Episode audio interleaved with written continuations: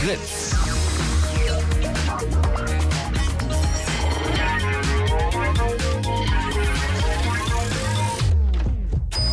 Blue Moon.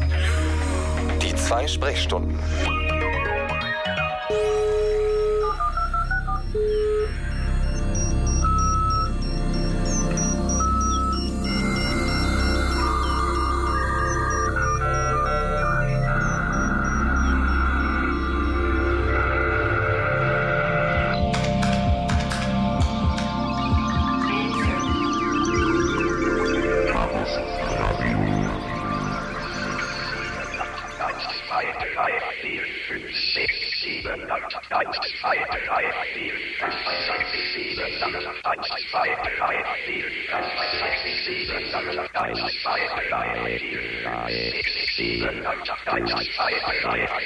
Letzte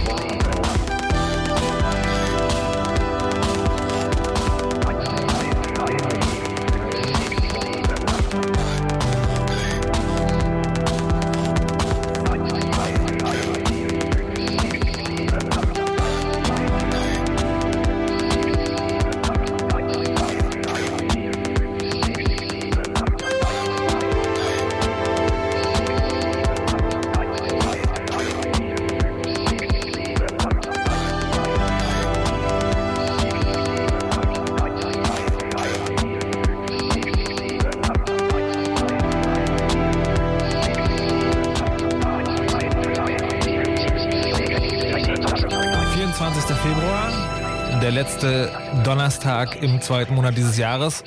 Und das bedeutet natürlich vor allem wieder eins, das Studio von Fritz sieht gerade aus, dass jeder Techniker, der hier reingucken würde, die Hände entsetzt über dem Kopf zusammenschlagen würde. Was daran liegt, dass hier A, viel zu viele Leute drin sind. Insgesamt drei andere außer mir. Mein Name ist Markus Richter.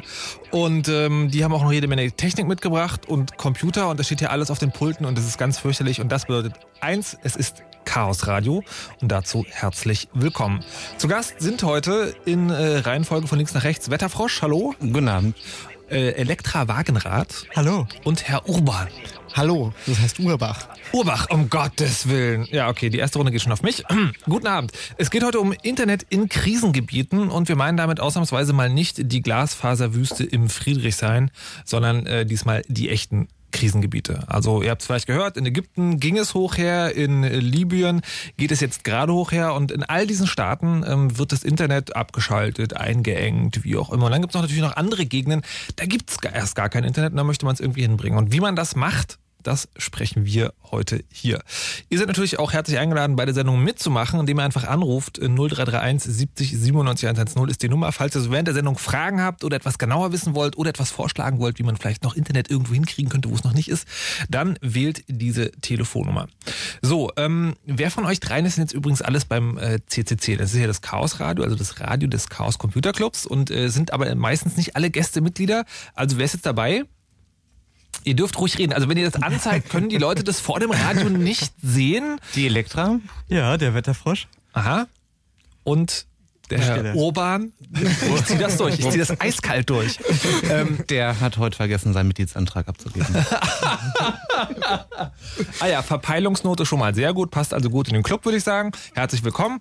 Ähm, äh, äh, warum seid ihr heute hier? Also erklärt doch mal kurz, was ihr so macht. Wetter, fang doch mal an. Ich dachte mir, ähm, also diese Sendung sollte irgendwie vielleicht auch mal dieses aktuelle Ereignis äh, aufgreifen, die gerade geschehen. Das ist ja eben aus Sicht der freien Information oder eben unfreien Information sehr interessant und spannend, was da abläuft, dass Zugänge ähm, von, zum Internet aus den jeweiligen Ländern eben gesperrt werden, nicht gesperrt werden, äh, da bestimmte Teile vielleicht von erstmal nur gesperrt werden und wie konsequent ein Regime ähm, damit umgeht. Und das äh, haben wir jetzt ja in den letzten Wochen und Monaten anhand vieler Länder wirklich beobachten können und auch sehen können, welche Probleme da auftreten, aber auch, wie man ihnen helfen kann. Und äh, da dachte ich mir, dass äh, Herr Urbach. Ich- Urban heißt der gute Mann. Urban. ähm, eine, eine sehr, sehr schöne Aktion gemacht hat. Mit der Gruppe Telecomics äh, hat er nämlich äh, den Leuten dort geholfen, dass sie das Telefon und äh, Modems nicht mehr so über DSL-Leitungen, sondern wie man Nicht das schon früher jetzt das Geheimnis verraten, verdammt. gemacht hat. Also mit äh, alten techn klassischen Varianten, wie man früher ins Internet ging, dort den Leuten irgendwie noch zu helfen. Und ähm, die Elektra ähm, hatte in Südafrika zu Friedenszeiten, ähm, unabhängig sozusagen von einer Krisenintervention, ähm, ja, äh, Ship, äh, Townships in äh, Südafrika äh, vernetzt durch ähm, ja, WLAN-Freifunk-Technologie. Und da dachte ich, sie ist auch eine wunderbare Kandidatin, ähm, hier Rede und Antwort zu stehen, wie man denn sozusagen den Leuten, äh, die weniger gut vernetzt sind und in solchen demokratisch schwierigen Situationen Probleme haben, helfen kann. Jetzt ist ja sozusagen in dem Fall, also in dem Beispiel aus Südafrika ist es so, da, da war einfach kein Internet und ähm, da ist es hingebracht. Ich würde jetzt aber gerne, bevor wir darüber sprechen, wie wir Internet irgendwo hinbringen, tatsächlich erst nochmal erklären, wie wir das Internet vorher kaputt machen. Also weil das Problem bei den ganzen Staaten, wo jetzt gerade die Revolten am Start sind, ist ja, da gab es schon Internet und das wurde dann, ja, ja, je nachdem abgeschaltet oder eingeengt oder umgeleitet, wie auch immer. Und da würde ich jetzt gerne mal von euch genauer wissen, ähm, wie macht man denn so ein Internet kaputt? Also ich meine, klar, die einfache Variante kann ich mir ausdenken. Irgendjemand geht zu sämtlichen Service-Providern und sagt, so hier Stecker raus aus allen Maschinen, dann ist das Internet irgendwie auch kaputt. Wo, wobei ich mich da schon frage, wie einfach ist das eigentlich? Geht das wirklich? Also kann man wirklich irgendwie einen physikalischen Stecker an Maschinen ziehen und dann ist das Internet irgendwie down? Ja, kann man. Okay, Definitiv. das bei so einem, also bei Ägypten zum Beispiel war ja sozusagen zum allergrößten Teil offline. Wie viel Aufwand muss man treiben? Also zu wie vielen Leuten muss man gehen und sagen, hier Stecker raus? Im schlimmsten Fall muss man zu einer Person gehen und ihr die Waffe an den Kopf halten und sagen jetzt, hier sieht zu, dass nichts mehr funktioniert. Im besten Fall zu unendlich vielen Personen, den haben wir natürlich noch nicht. Wie, wie, wie in einer Person? Also ich meine jetzt sozusagen konkret am Beispiel von Ägypten. Da gibt es ja ein paar Service Provider. Ja, das ist, ähm, es gibt ein Protokoll, das ist das Border Routing Protokoll. Ähm, das sorgt dafür, dass nach außerhalb des Landes äh, bekannt wird, wo, wo welche IP-Adresse sich aufhält, damit die Route mh, ja, hergestellt werden kann. Also das heißt sozusagen, ein Netzwerk ist schon innerhalb eines Landes relativ abgekapselt. Teilweise, ja. Also in Ägypten war das so und ähm, da wurde im Endeffekt dafür gesorgt, dass ähm, nach außen hin nicht mehr bekannt wurde, wo welche IP-Adresse sitzt und es gab keine Routen mehr. Also die Straße war weg. Okay. Also die, Das- aber die Leute ja. konnten untereinander noch äh, kommunizieren. Anfänglich ja und dann wurde auch die Interkommunikation abgeschaltet. Also das wurde dann auch wegkonfiguriert. okay. Elektra, du hattest da noch eine Anmerkung? Ja, bei vielen Ländern ist es so, dass man eigentlich häufig nur ein oder zwei Stellen hat, wo ein Seekabel aus Übersee an der Küste anlandet. Und wenn man diese Küstenstelle quasi besetzt und da einen Filter einbaut, dann kann man effektiv die Verbindung nach außen abwürgen. Also dann zu sagen, also es ist also halt schon mal fest, es ist schon mal sehr einfach, ein Land vom, vom äußeren Internet ähm, sozusagen abzuschneiden. Ähm, Genau. dann können aber die Leute also erstmal noch äh, unter sich selbst äh, kommunizieren. Eine andere spannende Geschichte, wie ich fand, ist, dass man äh, Li- Libyen war das, glaube ich, wo man gehört hat, der Datenverkehr hat jetzt abgenommen um 20 Prozent. Heißt das einfach, die haben dann ein paar Rechner vom Netz genommen, ist es weniger geworden? Oder also ich würde sagen, in Mangel eines besseren Vergleiches kann man wirklich die Leitungen schmaler machen. Das kann man tun, ja. Man kann die Leitung einfach schmaler machen, um es mal in dem Bild zu bleiben. Das geht. Ähm, da gibt es technische Möglichkeiten für und genau das passiert gerade in Libyen. Wie, also wie macht man das? Kannst du das ein bisschen genauer erklären? Ähm, ich kann einfach die Datendurchsatzraten runterschrauben. Also ich kann einem Gerät sagen, dass es nicht mehr so viel Daten entgegennehmen kann oder durchleiten darf, wie es eigentlich könnte. Also das Okay. kann ich über das Protokoll des Gerätes regeln. Sind das dann sozusagen die einzigen Möglichkeiten oder können wir noch mehr Schindluder treiben? Ach man, kann schon ganz viel Schindluder treiben. Äh, Was ist denn zum Beispiel mit dem, äh, mit dem, mit dem sogenannten Kill-Switch? Es gibt ja den Internet-Kill-Switch, da wird immer von geredet. So irgendwie der eine große rote Schalter, bam, drauf gedrückt, dann ist alles aus. Ja, das hat ja ähm, Ägypten gemacht, diesen Kill-Switch Okay. gedrückt. Das heißt, dass ähm, die Protokolle abgeschaltet oder umkonfiguriert. Ähm, da gibt's aber auch also verschiedene Szenarien, wie man diesen Kill-Switch benutzen könnte. Ähm, angefangen von, ich schalte wirklich physikalisch das Netz ab. Also Oder ich sperre einfach den Zugang zu einer bestimmten Webseite, zum Beispiel Facebook oder Twitter. Und wenn viele Leute das benutzen, geht entsprechend der Bandbreitenbedarf natürlich runter. Beziehungsweise der Bedarf ist immer noch der gleiche, aber Achso, okay, also ich, ich sage irgendwie, also irgendwie, äh, die irgendwie 100% aller Leute geht einmal zum, am Tag auf Facebook, ich sperre einfach diese Seite und dann ist sozusagen schon mal viel weniger Internet. ja, oder der Effekt tritt auf, wenn du einfach den Zugang zu Facebook blockierst. Ja. Was man natürlich auch berücksichtigen muss, ist die Menge der Anbindung, die ein Land in andere Länder hat. Und ähm, ich erinnere mich an eine Zahl, die schon einige Jahre alt ist, aber da hatte Deutschland selbst zum Beispiel einfach nur eine Größenordnung von 15 bis 20 physikalische Leitungen, die wirklich ins Ausland massiv benutzt wurden. Was ja immerhin schon mal mehr ist als zwei Unterseekabel. Ja, in der Tat. Aber wenn man sich überlegt, wie viel physi physikalischer Schaden angerichtet werden muss, ähm, ist das sozusagen schon kritisch. Das ist ja auch eine ähnliche Situation in Ägypten. Da sind ja auch mehr als zwei Unterseekabel, die da rauskommen. Also äh, die meisten Mittelmeerkabel kommen in Ägypten raus. Okay, das heißt, wenn die in den Verkehr äh, abhauen, abbrechen, dann ist gleich auch der Rest von Afrika mit am Start oder, oder beziehungsweise nicht mehr mit am Start? Äh, Teile Afrikas haben müssen dann neue Routen, also müssen dann neue Wege finden, um dann halt die anderen Knotenpunkte zu erreichen. Das ist richtig, ja. Also was nicht mehr durch Ägypten durchgeht, muss über andere Wege gehen, um dann die anderen unter, äh, Unterseekabel zu erreichen. Es gibt recht neuerdings äh, verhältnismäßig jetzt ein Unterseekabel quasi um Afrika herum, welches dann jeweils Abzweigungen an die Küstenländer hat. Ähm, das gibt's aber auch noch nicht lange. Und Wer sitzt da drauf? Also ich muss dazu sagen, Betreibergesellschaften bestimmt. bis zur Fußball-WM in Südafrika war der ges- gesamte Ostseite von Afrika überhaupt nicht per Kabel angebunden. Lediglich in Westafrika gab es einige Stellen, wo das Internet über Glasfaser angelandet wurde und in Nordafrika und in Südafrika. Und in Zentralafrika, auch in Ländern wie Tansania, war bis dato eigentlich nur Satellitenanbindung an das Internet möglich. Und diese Verbindung kann man auch nicht so einfach unterbrechen. Also die würden jetzt auch, wenn jetzt ein Kill-Switch betätigt wird, die VSAT-Anbindungen, die werden auch weiterlaufen. Es ist ähm, also dieses, ähm, wenn ich ein Unterseekabel habe, das kommt irgendwo rein und muss dann verteilt werden, so, da ist sozusagen richtig Struktur nötig und da gibt es auch zentrale Stellen, die man beschädigen kann, also auch einfach physikalisch.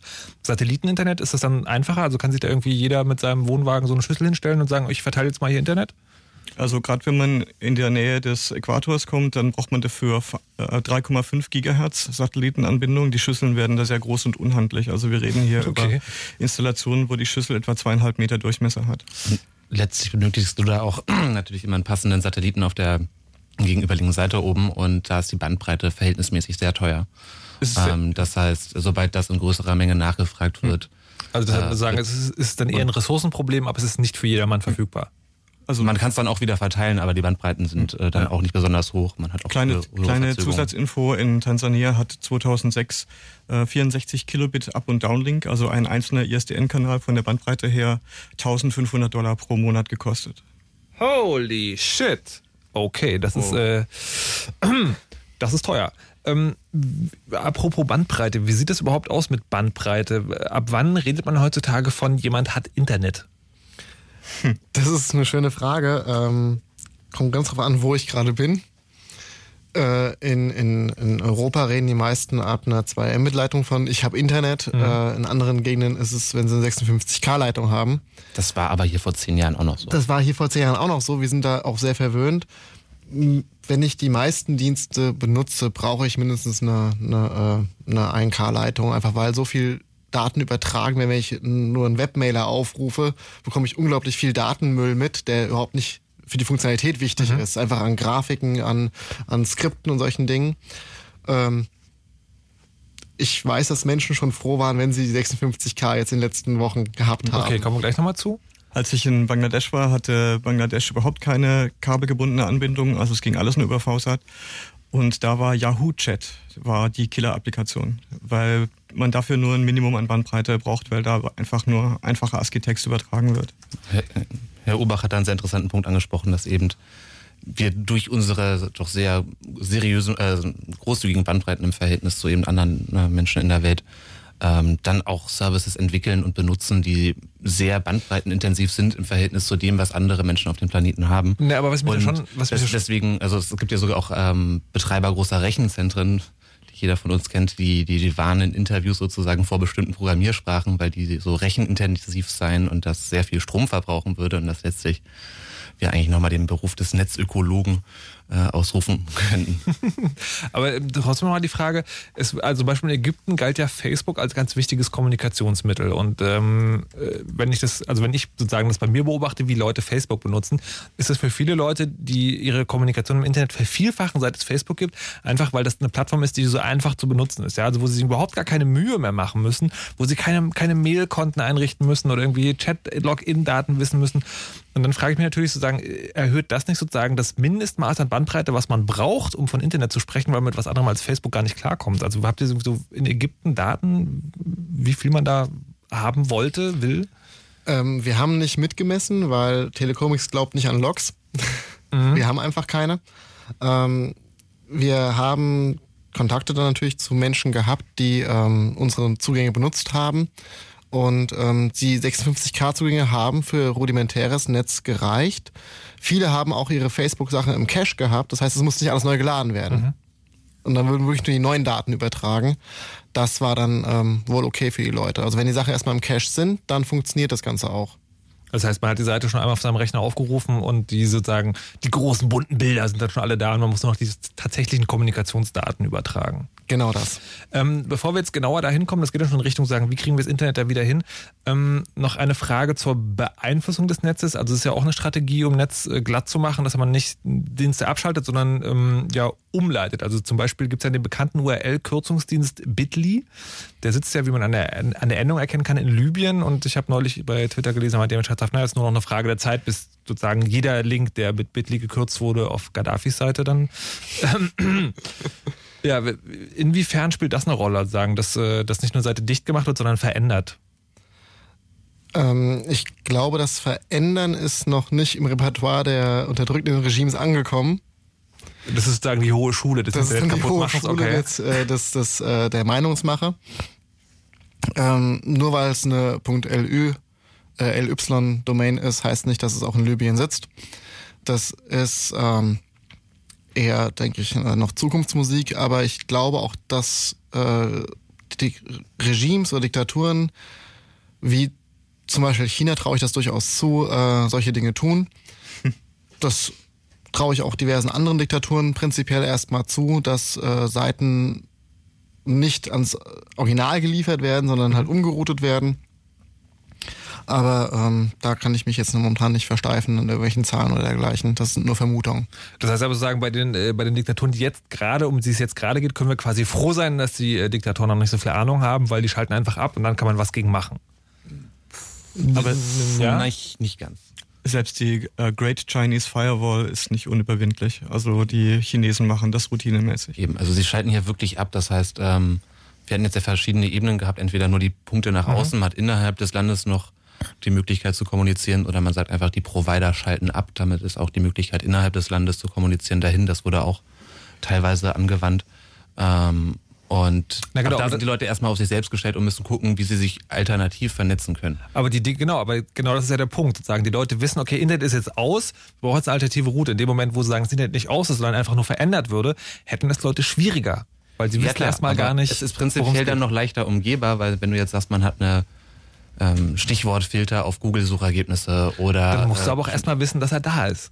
Dann musst du erstmal wissen, dass der Filter da ist und dass man den vielleicht umgehen kann und wie man ihn umgeht. Aber ja. ich denke, das ist besser, als wenn, also wenn man sozusagen da mit einem größeren Aufwand, was heißt besser, als auf jeden Fall.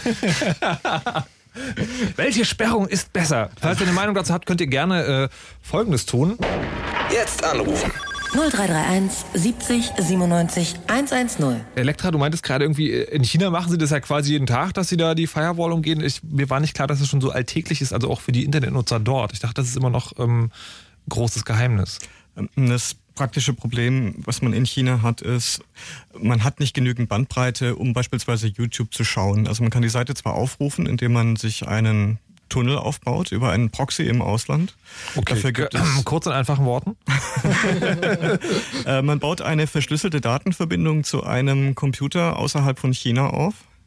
Und dieser Computer leitet dann diese Anfragen weiter. Der chinesische Firewall kann dagegen nichts tun, weil es verschlüsselt ist. Und es geht dann halt über einen Port, den sie nicht blockieren können, Mhm. weil sonst äh, bestimmte Dinge einfach auch gar nicht mehr gehen. Also sie haben jetzt schon ohnehin das Problem, dass ähm, für Geschäftsleute ist es geschäftsschädigend, was sie machen. Und die Chinesen sprechen deshalb auch spöttisch vom größten Intranet der Welt. Aber wie, also hast du Informationen darüber, wie die sozusagen im alltäglichen Umgang das umgehen? Also ist es da wirklich sozusagen ganz normal? Ich gehe ins Internetcafé und äh, installiere mir erstmal irgendwie, keine Ahnung, mein Tor, um da irgendwie. Ähm, die ist, also eine der Softwares, die es da gibt, die heißt, äh, soviel ich weiß, Freeway. Das ist eine Windows-Applikation, die kann man einfach installieren und die macht das dann für einen. Nachteil ist halt bandbreitenintensive äh, Applikationen, wie beispielsweise, man kann nicht äh, Tiananmen-Berichte von damals äh, über YouTube anschauen, weil einfach die Bandbreite über, diese externen Proxys, also über diese Relaisstationen im Ausland, einfach nicht ausreicht. Insofern sind sie davon abgeschnitten. Aber das ist schon sagen, also dieses Freeway zu benutzen, das ist quasi schon Allgemeinwissen. Also nicht Hinz und Kunst vielleicht, aber sozusagen schon die. Ambitionierte Nutzer wissen sich zu helfen. Ja. Okay. Ja, das kann ich bestätigen. Ähm, Telecomics stellt, stellt auch Proxys bereit und, und äh, solche Dinge. Und ähm, auch für die Chinesen natürlich. Und So, okay, jetzt hast du zum zweiten oder dritten Mal Telecomics gesagt. Das hört sich für mich an wie so eine, hm, naja, also Asterix hat jetzt noch einen neuen Barden im Dorf, der möglicherweise irgendwas mit Fernmusik zu tun hat. Nee, im Ernst, erklär mal, Telecomics ist ja Ähm. quasi der, der Verein oder die Qualle, hast du es vorhin im Auto erklärt, äh, der du angehörst. Erzähl mal ein bisschen, was das ist. Ähm, Telecomics ist ein, ähm, ja, ein Jellyfish-Cluster, deswegen die Qualle. Ähm, wir sind ganz viele Leute ähm, von der, aus der ganzen Welt. Ursprünglich wurde es in Schweden gegründet. Das ist ein Working Ground, also man trifft sich dort, um über Technik zu sprechen, über Methoden, äh, um Zensur zu umgehen, um Darknets aufzubauen, Proxys anzubieten, Seiten zu mirrorn. Und äh, es gibt keine feste Struktur dergleichen. Also wenn jemand eine Idee hat und die präsentiert und die wird angenommen, dann ist es eine Telecomics-Aktion. Ansonsten halt nicht. Und äh, nach welchen Kriterien wird die angenommen? Wer gerade da ist, entscheidet mit. Ja. Also das ist eine sehr äh, flüssige Demokratie. Okay. Das klappt ja gut, hat man äh, auch an vielen anderen Beispielen gesehen. Ja. Gibt es irgendwelche Aktionen, mit denen man euch in Verbindung bringt, wo man jetzt vielleicht, also Telecomics haben wahrscheinlich viele noch nicht gehört, aber wo man dann sagen würde, ah ja, okay, da habe ich irgendwie was mitgeschnitten? ähm, ja, also zuletzt äh, jetzt äh, Modems für Ägypten, Modems für Libyen.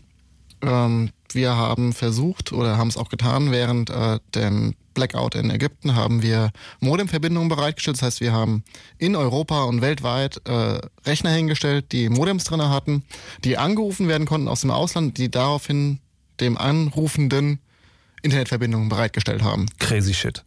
Also man konnte quasi aus Ägypten euch anrufen, da hatte man auf einmal Internet. Genau. Wie das genau funktioniert hat, das klären wir, würde ich sagen, nach den Nachrichten. Wir hören jetzt erst ein Stückchen Musik. Das hat der Wetterfrosch rausgesucht. Ja, ja, es gibt einen Chat zur Sendung übrigens auf isc.freenode.net und die Leute regen sich immer fürchterlich auf, wenn wir im Chaos Radio Musik spielen. Aber Wetterfrosch hat die Musik mitgebracht. Es hat irgendwas mit Döner und Candlelight zu tun. Kannst du es kurz erklären?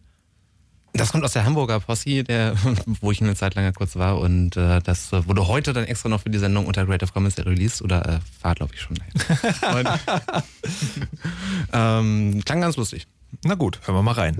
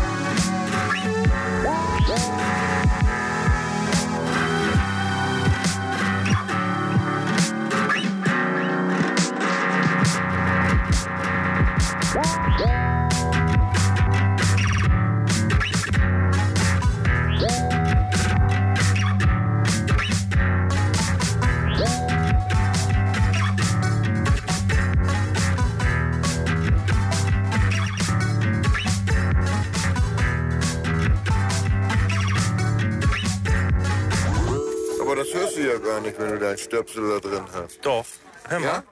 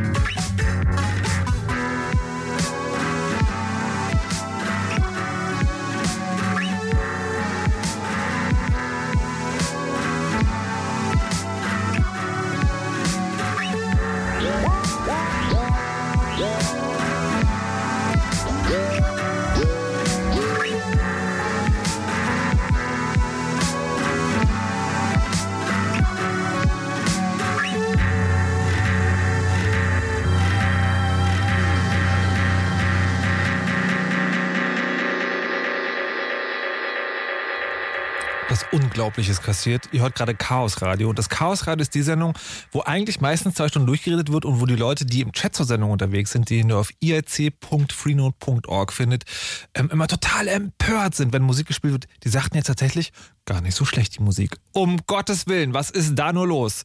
Wir sprechen heute außerdem über Internet in Krisengebieten. Wie man Internet in Länder bekommt, wo die Mächtigen denken, hey, das schalten wir mal ab. Das erklären wir gleich genauer. Vorher gibt's aber das Fritz-Info mit Nachrichten, Wetter und Verkehr.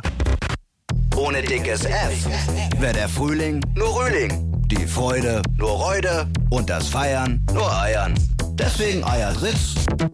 Dickes F. Frühlingsfreude Festfeiern im Fritz Club. Auf vier Floors und den ganzen Abend live mit Special Guest Kraftklub.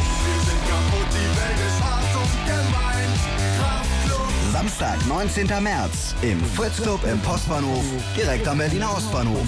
Mehr Infos bei Fritz im Netz.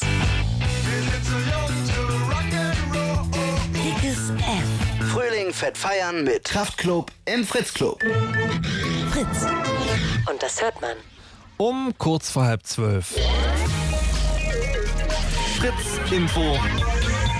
Nachrichten. Von Kajetan Dürlich, den einzigen Mann hier im Studio ohne Rechner. Das stimmt. Bei der Bahn wird morgen wieder gestreikt. Das hat am Abend die Lokführergewerkschaft GDL mitgeteilt. Falco Wittig berichtet. Nach Angaben der GDL sollen die Streiks morgen zwischen 8.30 Uhr und 11.30 Uhr stattfinden. Reisende müssen im Nah- und Fernverkehr deutschlandweit mit umfangreichen Verspätungen und Zugausfällen rechnen. Nicht betroffen ist allerdings diesmal die Berliner S-Bahn. Die GDL will sie verschonen. Die Gewerkschaft will mit dem Warnstreik für die 26.000 Lokführer in Deutschland einheitliche Lohn- und Arbeitsbedingungen durchsetzen. In Libyen greifen Chaos und Gewalt weiter um sich. Teile des Landes sind nicht mehr unter Kontrolle von Staatschef Gaddafi.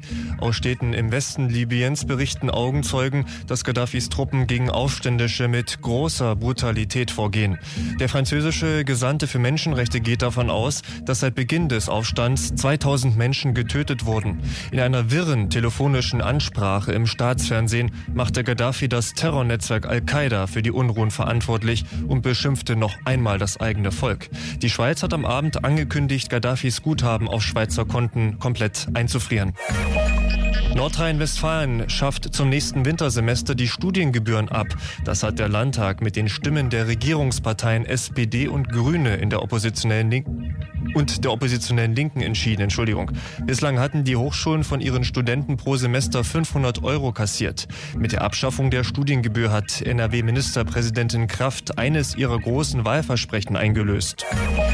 Die Raumfähre Discovery hat heute Abend ihre letzte Reise ins All. In etwa 20 Minuten startet sie vom Weltraumbahnhof Cape Canaveral in Florida zur ISS. Die berühmte Raumfähre ist schon seit 27 Jahren im Einsatz und soll nach diesem Flug am Boden bleiben. Danach plant die NASA höchstens nur noch zwei Shuttleflüge. Aus Kostengründen sollen Astronauten ab Sommer mit russischen Raketen ins All fliegen.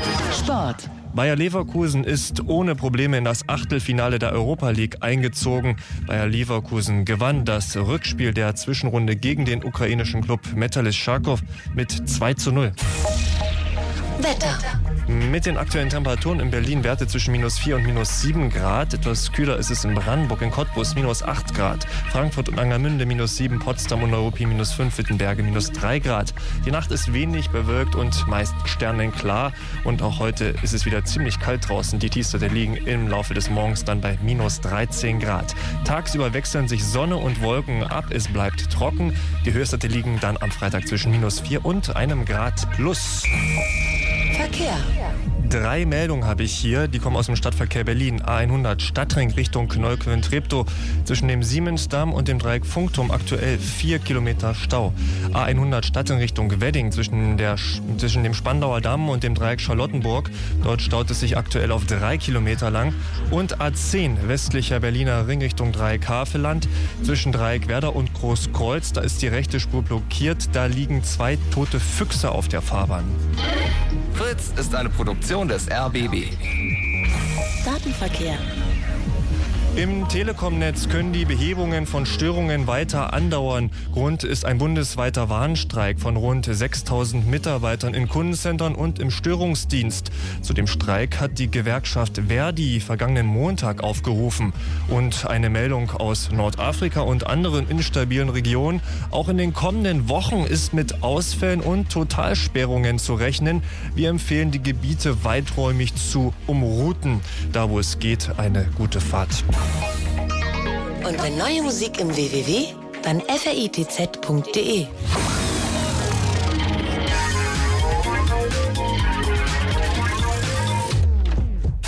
Fritz. Blue Moon. Die zwei Sprechstunden. Mit Markus Richter im Chaos Radio und zu Gast sind heute gleich drei Leute, nämlich der Wetterfrosch vom Chaos Computer Club, die Elektrawagenrad ebenfalls vom Chaos Computer Club und der Herr Obach von Telecomics. Und ihr habt es ja gerade in den äh, Datenverkehrsmeldungen schon gehört, es ist nicht so richtig einfach derzeit in manchen Gebieten. Da ist das Internet nicht ganz auf der Höhe. In Deutschland mag es noch gehen, da beschwert man sich, wenn man so zwei, drei Tage kein Internet hat, aber in Afrika oder anderen Ländern, wo es gerade hoch hergeht, da beschließen die Mächtigen gerne mal so, wir machen jetzt das Netz aus. Und dann gibt es so Leute wie Elektra und Herr Obach, die sagen, nö, wir machen da trotzdem Netz. Mal gucken, wie das geht. Wir hatten jetzt gerade vor der Nacht schon ein bisschen angefangen. Du hattest erzählt, irgendwie, ihr stellt irgendwo äh, Rechner hin, also die Telecomics Qualle, so hat sich dein Verein, also hast du deinen Verein äh, beschrieben. Ähm, und die haben Modems dran. Genau. Erkläre genauer. Ähm, ja, man nimmt einen Rechner, pa- packt da ein Modem rein und ähm, bootet den dann mit einem, am besten mit einem Linux, weil da geht's am einfachsten mit und richtet den dann so ein, dass er angerufen werden kann. Außer, also die Nummer ist ja meine Ja. eine Telefonleitung, die Nummer hat man ja normalerweise. Und dass er Anrufe entgegennimmt und dann diese Anrufe nimmt und ins Netz weiterroutet. Das Und kann man. Damit einstellen. habt ihr Ägypten wieder Internet verschafft. Genau. Das kann nicht so einfach sein. Also es handelt sich hier um eine Dial-Up-Verbindung per Modem, wie man sie früher vor ISDN-Zeiten oder auch parallel zur ISDN-Zeit, wenn man nur mit einem analogen Telefonanschluss äh, geschädigt war. da musste man dann auch immer bezahlen äh, pro Minute. Was ich schrecklich fand. Das war- meiner ersten Ziele war, äh, selbst wenn ich nur drei Kilobyte pro Sekunde habe, möchte ich die 24 Stunden und ich möchte nicht dafür gebucht werden, dass ich Ja. jede Minute bezahlen muss. Im Das Prinzip furchtbare Zeiten. Ja, ist einfach nur Dial-Up-Verbindung, wie man sie früher gemacht hat, kann man mit einem Modem machen. Braucht ein spezielles Modem, äh, was die, das, die Funktion hat, dass es auch angerufen werden kann, dass es also Anrufe entgegennehmen kann. Das Spannende ist, dass die, äh, die meisten Modems, die heute noch existieren, Muss man ganz klar so sagen, weil eigentlich ist es ja äh, Hardware-Vintage-Müll und wird weggeschmissen.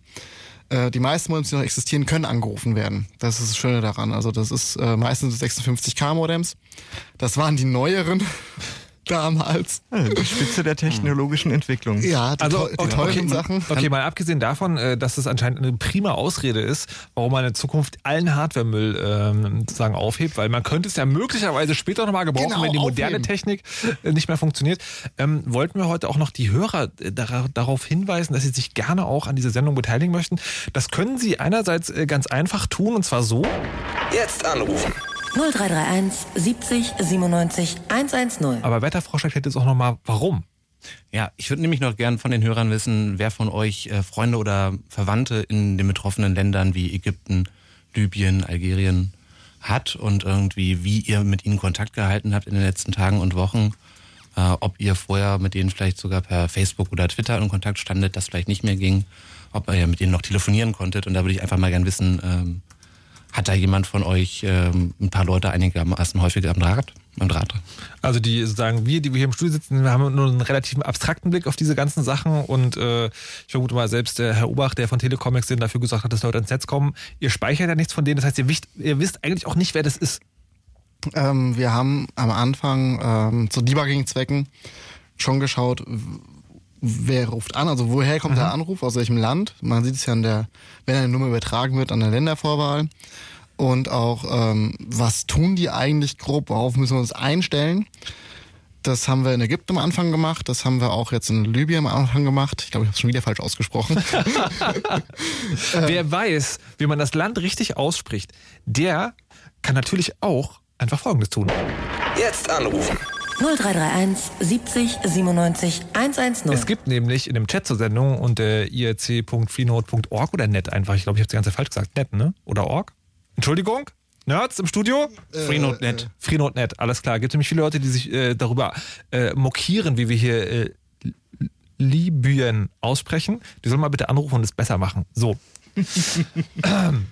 Also, aber zu sagen, das ist für dich auch eine abstrakte Größe, diese Leute sagen. Das sind halt irgendwie, also du siehst Datenströme, die irgendwie diese Infrastruktur benutzen, die ihr aufgebaut habt, aber du weißt, du hast auch nicht direkt Kontakt zu Leuten gehabt, die das benutzt haben. Ähm, doch, hatten wir dann auch. Ah. Die sind, ähm, wir haben ja immer darum gebeten, äh, wer Verbindungen aus diesen Ländern ins Netz aufbauen kann, soll sich bei Telecomics melden. Wir haben da ein Webchat-Interface, das mit wenig Datenübertragung auskommt. und ähm, wir hatten da auch Meldungen von Ägypten und jetzt auch von äh, Libyen. von Krisengebietlern. Ja. Ähm, und ähm, die haben uns halt auch gesagt, hey, ich bin gerade über eure Verbindung online und das ist total super und danke, dass ihr das macht. Waren meist noch nach ein paar Minuten wieder weg gewesen, aber ähm, das war so immer wieder so eine Bestätigung, ja, was wir hier tun, ist gerade für diese Menschen, die die Verbindung benutzen, wichtig und richtig. Und jetzt hast du ja gerade erklärt, ihr habt das gemacht, indem ihr sozusagen, ich sage mal jetzt einfach so, einen Rechner, Modem dran gestöpselt, das Modem kann angerufen werden und dann baut das Modem über den Rechner eine Internetverbindung auf, dann kann der Typ, der angerufen hat, damit ins Internet, genau wie früher, TM. Ähm, jetzt stellt sich mir die Frage, okay, das heißt aber, ich habe genau pro Rechner und Modem einen Typen, der ins Internet kann. Ja. Wie viele tausend Rechner habt ihr in welchem Lagerhaus stehen, um ganz Ägypten online zu bringen? Ähm, wir hatten bei Ägypten zu unseren besten Zeiten ungefähr 600 Leitungen gehabt. Das war aber auch äh, dank dem French Data Transit Network. Dem bitte das was? ist ein Provider äh, in Frankreich. Das French Data Transit Network. Das ist, ähm, die haben ihre alten Modembänke entstaubt und haben die wieder äh, in Betrieb genommen. Dank dem Verein äh, Free.de. Die sitzen in Düsseldorf. Die haben 30 Leitungen bereitgestellt, also eine Nummer und dahinter 30 Leitungen. Ja. Und ähm, dann hatten wir noch einen Provider in Holland, der das auch gemacht hat, seine alte Modebank entstaubt. Und so hatten wir mit einer Nummer natürlich die Möglichkeit, dass da mehr Leute online gehen konnten. Wie halt das auch äh, früher die Telekom gemacht hat mit ihren Modemverbindungen oder auch ähm, Mannesmann D2 damals noch. Und ähm, ja, also es war jetzt nicht immer, dass nur, ein, dass nur eine Leitung dahinter war, sondern oft waren auch mehrere Leitungen dahinter. Und das hört sich ja trotzdem so ein bisschen für mich an, wie das könnte man auch als Homebrew-Projekt machen. Also könnte, man könnte sagen so, ey, hier Leute, irgendwie, ich habe noch eine freie ISDN-Leitung rumzufliegen, ähm, hier habe ich das irgendwie rangestöpselt, kann ich da mitmachen. Ja, genau. Das geht. Das geht. Wie? Ähm, da haben wir so ein schickes Wiki, da steht alles drin. Im Prinzip ist es hat ja das der, böse W-Wort gesagt. der, der Wohlschnittsbürger hat ja seine DSL-Leitung und irgendwie ISDN mit zwei Leitungen und oder analog dazu. Das Mhm. heißt, häufig mal ein oder zwei Leitungen, die er eigentlich nicht braucht, wenn er nur telefonieren und surfen will. Und äh, wenn man diese eben an einem Computer anschließt, ob jetzt nur mit einem Modem dazwischen oder einer ISDN-Karte wie früher, dann kann man mit einem entsprechend konfigurierten Linux-System und äh, im Wiki von Telecomics gibt's da die nur zwei- oder dreiseitigen Anleitungen. Also das war schon relativ. Okay, wollte ich gerade fragen. Also, Also, es gibt, und, oder halt auch ein, ein Chat von den Leuten, die, glaube ich, gerne helfen, irgendwie. Da kann man ja auch mal gucken, ob es jemand im Umfeld gibt, der vielleicht vorbeikommen mag. Oder Also ich wollte gerade fragen, weil es gibt sozusagen, es gibt ja die eine Hälfte der Leute, die diese Sendung hören, die empfinden das Einrichten eines neuen Rechners als sozusagen hobbymäßige Herausforderung und je schwieriger, desto geiler. Und dann gibt es die andere Hälfte der Leute, die sagt so, super Projekt, ich würde es auch echt gerne machen, aber ich habe keinen Plan. Könnt ihr mir bitte sozusagen ein, äh, ich drücke auf einen Maus und das installiert sich von selber ein Ding zusammenbasteln? Das basteln wir gerade. Oh, super. Ja, ja, wir sind noch nicht fertig damit, das ist das Problem, weil äh, es ist wie immer so viel Dinge, so wenig Zeit. Mhm. Ähm, der Plan ist es, dass man nachher einen USB-Stick hat, den reinsteckt, damit von diesem USB-Stick bootet und alles funktioniert. Uh, Das ist der Plan. okay. Daran arbeiten wir gerade, daran arbeiten gerade mehrere Leute, äh, ist aber nicht so einfach, weil nicht jedes Modem mag jedes, äh, jede Konfiguration und man muss das alles abfangen und ist ein, äh, ein riesen Ufriss, aber der ist es wert, Mhm. unserer Meinung nach. Ansonsten ähm, chat.telecomics.org, der Raum Dial-Up, da lungere ich drin rum und Okay. auch viele andere, die Ahnung haben und äh, wir helfen gerne Und den jetzt, ganzen Tag lang. jetzt äh, befinden wir uns ja nun in Deutschland. Und da fragt natürlich der besorgte Datenbürger als erstes so, okay, ich stelle jetzt jemand anders meine Internetverbindung zur Verfügung. Mache ich mich damit nicht strafbar? Äh, keine Ahnung. Ah, okay. Ist mir persönlich auch völlig egal, aber auch da haben wir vorgesorgt. Aha. Wir haben natürlich auch noch ein weiteres Team bei Telecomics, die äh, Proxys bereitstellen und direkt Tor-Verbindungen. Also man kann es so einstellen, dass äh, nachher die IP desjenigen, der den Rechner zur Verfügung stellt, nicht mehr zu erkennen ist. Okay. Das Also ist eigentlich dann für den Otto-Normalbürger nicht so einfach. Der sollte dann bitte auf unseren USB-Stick warten. Alles klar, dann wäre die einzige Frage noch, ob mir die Tele Telekommunikationsfirma einen Strick rausdreht, wenn Leute bei mir anrufen und aber die ausgehende Datenverbindung dürfte denen egal sein, oder? Das Bei ist ihm 56k? völlig egal, weil ähm, ich habe meine DSL-Leitung, die darf ich benutzen, wie ich möchte. Ja, ich darf ein auch gutes da Recht. Meine drei Rechner dranhängen, rein theoretisch. Ja, ja, nee, klar. Dann kriegst du eine Kündigung, wo da drin steht, so hier, äh, Datenverbrauch nicht, äh, entspricht nicht dem, dem, äh, dem Landesdurchschnitt und ähm, aber Die egal. Wir müssen ja- 56k machen fast nichts Okay. aus. Genau, das wollte ich gerade sagen. Also der Bandbreitenkonsum ist minimal. Es ist entsetzlich langsam, aber wenn halt nichts anderes geht, dann Ja, dann ist es sozusagen äh, gut genug. Okay, 600 Leitungen, man kann sich im Prinzip auch zu Hause hin basteln. Ähm, wie, wie lange hat das für Ägypten gedauert, das auf die Beine zu stellen? Ähm, das, wir wurden ja völlig überrascht davon. Also es hat ja damit keiner gerechnet gehabt. Also wir haben diese Drohung seit Monaten im, im Raum schweben weltweit. Das, in den USA gab es ein Gesetz, das zum Glück abgelehnt worden ist. In Deutschland reden Politiker darüber, dass sie das gerne hätten. Ähm, es war aber immer so weit weg. Und plötzlich steht da ein Diktator und meint, jetzt mache ich das. Und wir so, oh, verdammt. Huch. Was ist denn hier los? Ja, und ähm, also das, wir hatten dann als erstes einen Rechner in Schweden stehen gehabt mit zwei Leitungen dahinter. Das war der erste Telekomix Dial-In-Server. Der kommt jetzt ins Museum. Hoffentlich. Okay. Ich weiß gar nicht, ob der noch gerade noch läuft. Muss ich mal nachgucken. Und ähm, dann ist halt das FDN, also das French Data Transit Network, recht schnell nachgezogen zum Glück mit äh, recht vielen Leitungen. Wie, wie, wie seid ihr rangekommen? Habt ihr Connections oder haben die von einem Projekt irgendwie erfahren? Oder? Da lungert einer bei uns rum. Ah, verstehe. Das haben wir Man auch nicht gewusst sich. vorher. verstehe, na schön. Ähm, dann ähm, auch den Verein, äh, die, die Leute von Free.de sind dann auch recht schnell, ähm, also die, ich weiß gar nicht, wie, wie es passiert ist, aber die irgendwie waren plötzlich so im Kontakt und haben halt gesprochen und ähm, ja, dadurch ist es halt dann auch recht fix gegangen. Wir hatten dann noch ein paar sehr, sehr engagierte Leute, die auch anderen halt echt wirklich Schritt für Schritt geholfen haben, wie sie ihren Rechner aufsetzen müssen. Und dann haben wir dann lange Faxe geschrieben, wo die Nummern drauf standen und die Login-Daten und haben die nach Okay, warte, be- bevor wir, das, ist noch eine spannende, das ist noch eine ganz spannende Frage zu sagen, wie kommen eigentlich, wie, woher wissen die Leute, die gar kein Netz mehr haben, wo sie, äh, wo sie hingehen müssen, um dann doch wieder ins Netz zu kommen? Das, die Informationen müssen irgendwie da hinkommen. Ich würde aber, bevor wir darauf ausgehen, gerne nochmal auf die Hardware zu sprechen kommen und das auch äh, Elektra mal fragen wollen, weil äh, im Prinzip geht es ja bei diesem ganzen Projekt um so eine Art äh, Minimal-Hardware. Also sagen, was brauche ich mindestens, damit es irgendwie funktioniert? Und äh, vielleicht könntest du, Elektra, mal kurz das beschreiben, was du in Südafrika gemacht hast. Vielleicht ergibt sich am Ende so eine Art äh, Zusammendingens. Nee, das ist grundsätzlich verschieden. Also meine Expertise sind selbstorganisierende drahtlose Netze, ähm, wo man Geräte hat, die im Peer-to-Peer-Modus drahtlos arbeiten, also wo ein Gerät sich direkt mit einem anderen drahtlos verbinden kann, also im Gegensatz zu einem Infrastrukturmodus. Ähm, wenn, du, wenn, wir, wenn wir beide mit unseren Mobiltelefonen auf einem Gletscher in Island unterwegs sind, wo es keine Ab, Ab Anbindung gibt, Mhm. können wir mit den Telefonen nicht miteinander kommunizieren, weil wir haben keinen, keine Basisstation, Mhm. keinen Mast. Es gibt aber im, im WLAN gibt es einen Modus, wo diese Geräte direkt miteinander kommunizieren können, also ohne, dass sie auf eine Infrastruktur angewiesen sind. Da kann man dann kommunizieren innerhalb der Reichweite der drahtlosen Interfaces. Und äh, diese Reichweite kann man verlängern, indem jedes Gerät für jedes andere Gerät im Bedarfsfall die Daten weiterreichen kann. Dann bildet sich so eine Wolke, so ein Schwarm. Und in diesem Schwarm kann man dann miteinander kommunizieren. Und äh, diese Technik setzen wir unter anderem in Südafrika ein. Aber äh, der, mh, warum ich jetzt auf die Idee gekommen bin, ist, dass möglicherweise man zusammenbringen kann. Letztendlich wollt ihr doch schon irgendwie ins Internet oder gar nicht? Ähm, ja, wollen wir. Aber nicht notwendigerweise. Es gibt diese Netze auch. Also wir haben eine Installation in Osttimor. Und die sind überhaupt nicht ans Internet angebunden. Da geht es nur darum, dass diese, diese Geräte, die wir entwickelt haben, die sogenannte Mesh Potato, die hat einen analogen Telefonanschluss. Also da kann man ein analoges Telefon, was schnurgebunden ist, kann man in dieses Gerät einstecken und da fällt dann quasi der Telefonanschluss, den man sonst von der Deutschen Telekom oder von sonst woher kriegt, der fällt dann da raus und über den kann man dann einfach zwischen den Geräten Gespräche führen. Man kann einfach sagen, okay, ich weiß, da irgendwo am anderen Ende der Stadt, da wohnt einer, der, dessen IP-Adresse endet auf 213, dann wähle ich 213 und dann klingelt bei ihm das Telefon.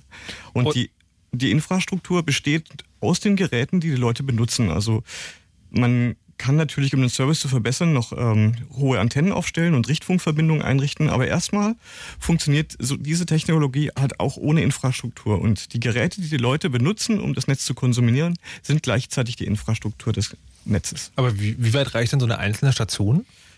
Und äh, das ist ein bisschen komplizierter zu erklären. Also da gibt's äh, physikalische Effekte. Also gehen wir mal vom Idealfall aus. Ich habe ein hohes Gebäude mit freier Sicht in alle Richtungen und zwei Kilometer weiter ist noch eins. Dann können die Geräte ohne zusätzliche Antennen direkt miteinander kommunizieren. Okay, aber der Standardfall ist ja, ich sitze in irgendeinem Haus in der Wohnung und äh, möchte auch sozusagen zum Telefonieren nicht auf den Balkon gehen. Deswegen sind die Geräte, die wir entwickelt haben, äh, in wetterfesten Plastik eingebaut und wasserdicht. Und die, äh, die Anwendung ist, man, wenn man irgendwo wohnt, man macht sich einen, einen primitiven Mast, also Metallrohr oder macht es an die, an, an die an den vorhandenes, an das vorhandene Rohr von seiner Fernsehantenne dran und einfach mit zwei Kabelbindern und führt dann das Kabel in die Wohnung und dann Ach hat so. man diese Anbindung. Da ist dann, das ist tatsächlich wie ein Telefonanschluss. Also ich packe diesen Kasten auf mein Dach und habe im Haus mein Telefon und das funktioniert. Das ist großartig. Ja, dezentral, selbst organisieren und kostenlos. Also wenn man das Gerät hat. Wenn man das Gerät hat. Und das könnte man nicht irgendwie verbinden mit irgendwie, man macht noch so einen kleinen Einwahlknoten, dann haben wir alle irgendwie auch Netz nach außen? Doch, natürlich, aber es funktioniert halt eben auch ohne. Und deswegen ist es auch interessant für Katastrophenbereiche, wo so das, ja, wo gerade eine Naturkatastrophe eingetreten ist, die Infrastruktur kollabiert ist. Die Geräte sind so gebaut, dass sie mit einem minimalen Stromverbrauch, also wir reden hier von etwa 2,5 Watt auskommen. Also sie haben einen weiten Eingangsspannungsbereich, also man kann alle möglichen Arten von Batterien, Stromquellen, Solarmodul, Windrad dranhängen und dann läuft der Laden. Selber treten und dabei telefonieren. Das geht auch. Ja. Wo ist das, also du hast jetzt Osttimor schon äh, erwähnt, wo ist das zum Einsatz gekommen noch? Ähm, wir sind im Moment in der Testphase. Die, das erste te größere Testnetz ist in Osttimor, beziehungsweise da gibt es zwei mittlerweile und in Südafrika gibt es mehrere Netze. Einmal in, in Kapstadt, in Bokap und in Orange Farm, das ist eine Township, die ist 45 Kilometer außerhalb von Johannesburg. Und das sozusagen funktioniert dann aber immer nur im, sozusagen im Bereich einer Örtlichkeit, sage ich mal. Ja, aber zum Beispiel die Township in, in Orange Farm, die ist angebunden an das Internet über eine WLAN-Richtfunkstrecke bis nach Johannesburg.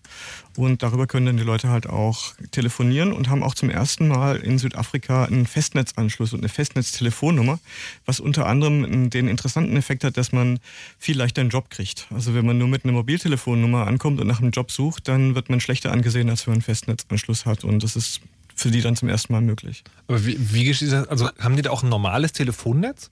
Und das kommuniziert irgendwie mit diesen äh, zerstampften Kartoffeln? Ah, natürlich, ich habe das vergessen zu erwähnen, es handelt sich natürlich um Voice over IP, Mhm. aber ähm, der Provider DABA, DABA Telekom heißt der, der operiert in den Townships und die stellen Festnetznummern aus dem südafrikanischen Telefonnetz bereit über Voice-over-IP. Dann braucht es aber sozusagen an einer gewissen Stelle schon wieder ein, sozusagen eine Schnittstelle zur Infrastruktur. Genau, da gibt es dann einen Internetanschluss mhm. und einen Server, der auch das, ähm, die, die Abrechnung managt. Mhm. Ähm, es ist sehr, sehr interessant, weil die, die Gebühren sind halt auch sehr, sehr niedrig. Südafrika ist extrem teuer fürs Telefonieren.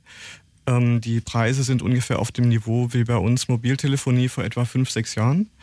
Aber die Einkommen sind sehr, sehr niedrig. Also wer Social Welfare, also Sozialhilfe empfängt, wenn man das überhaupt hinkriegt, weil viele Leute haben keine Papiere, die leben von etwa 80 Euro im Monat.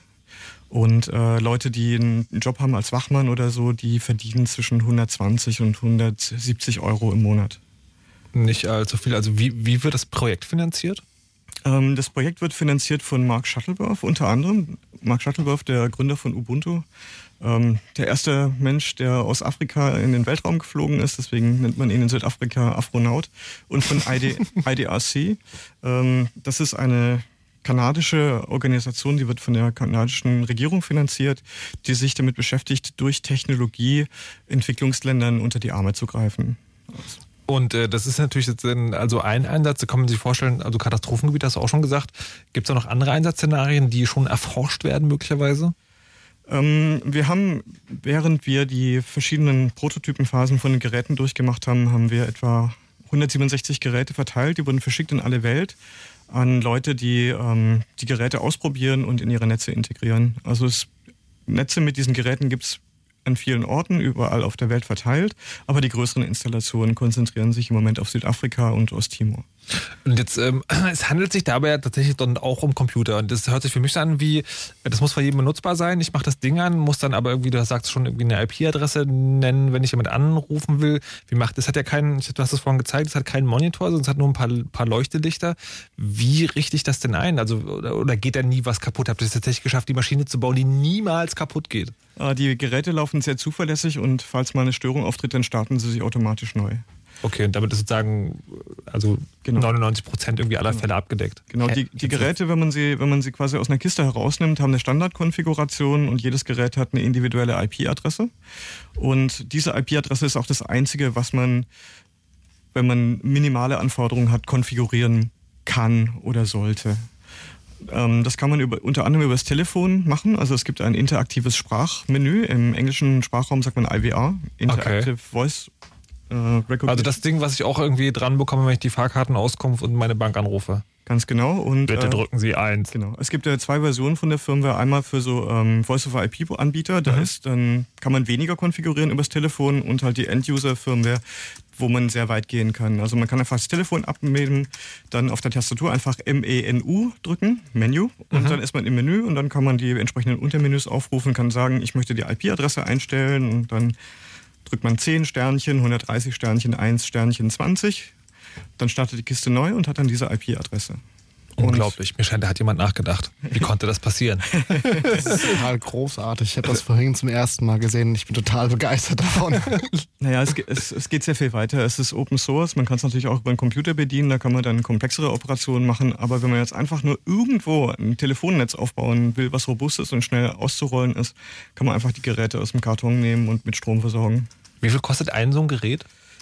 Ähm, wir haben im Moment noch kleinere Stückzahlen. Also produziert wurden insgesamt etwa 1000 im Moment. Äh, die nächste Bestellung wird um die 3000 sein. Äh, die Prototypen, die waren noch relativ teuer, die haben 100 Dollar gekostet. Mhm. Äh, mittlerweile dürfte sich der Preis so auf 70 Dollar reduzieren.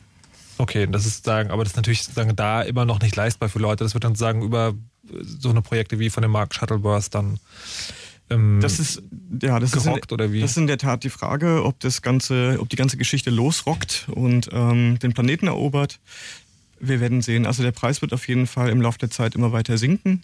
Ähm, es wird vielleicht auch irgendwann ein neues Hardware-Design geben, äh, was noch weniger Geld kostet. Wenn man erstmal angefangen hat, was zu entwickeln, dann findet man auch Möglichkeiten, ja. das weiter zu minimieren und die Kosten weiter zu senken.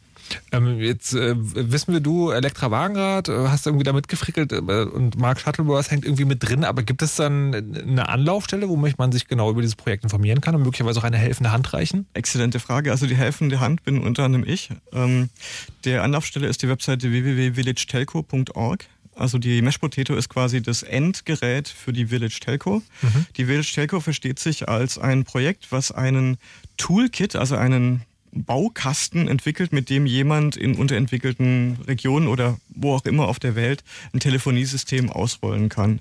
Was aber nicht nur Telefonie anbieten kann, es gibt natürlich auch einen Anschluss für Ethernet, also Internet und kann man darüber auch bereitstellen.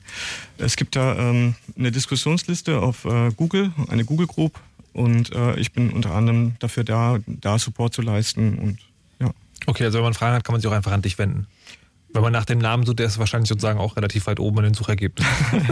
Zwangsläufig. Also einfach nach villagetelco.org Ja. schauen oder einfach nach Village Telco suchen, das findet man sofort. Oder Mesh Potato, wobei Mesh wird mit M-E-S-H geschrieben. Also es ist nicht die zerstampfte Kartoffel, sondern die ver vermaschte Kartoffel.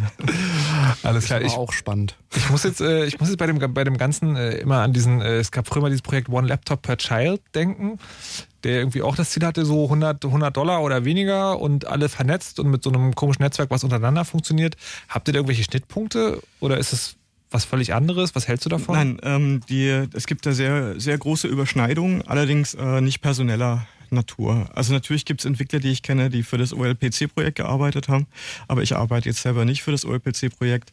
Aber wir haben im Prinzip das gleiche im Schilde. Also das OLPC-Projekt soll jedem Kind äh, einen Computer als Bildungshilfe geben und äh, wir arbeiten an der Kommunikationsinfrastruktur. Und man kann natürlich auch den One Laptop per Child in dieses Netz auch integrieren, das ist auch möglich. Also Das geht alles irgendwie zusammen. Ja.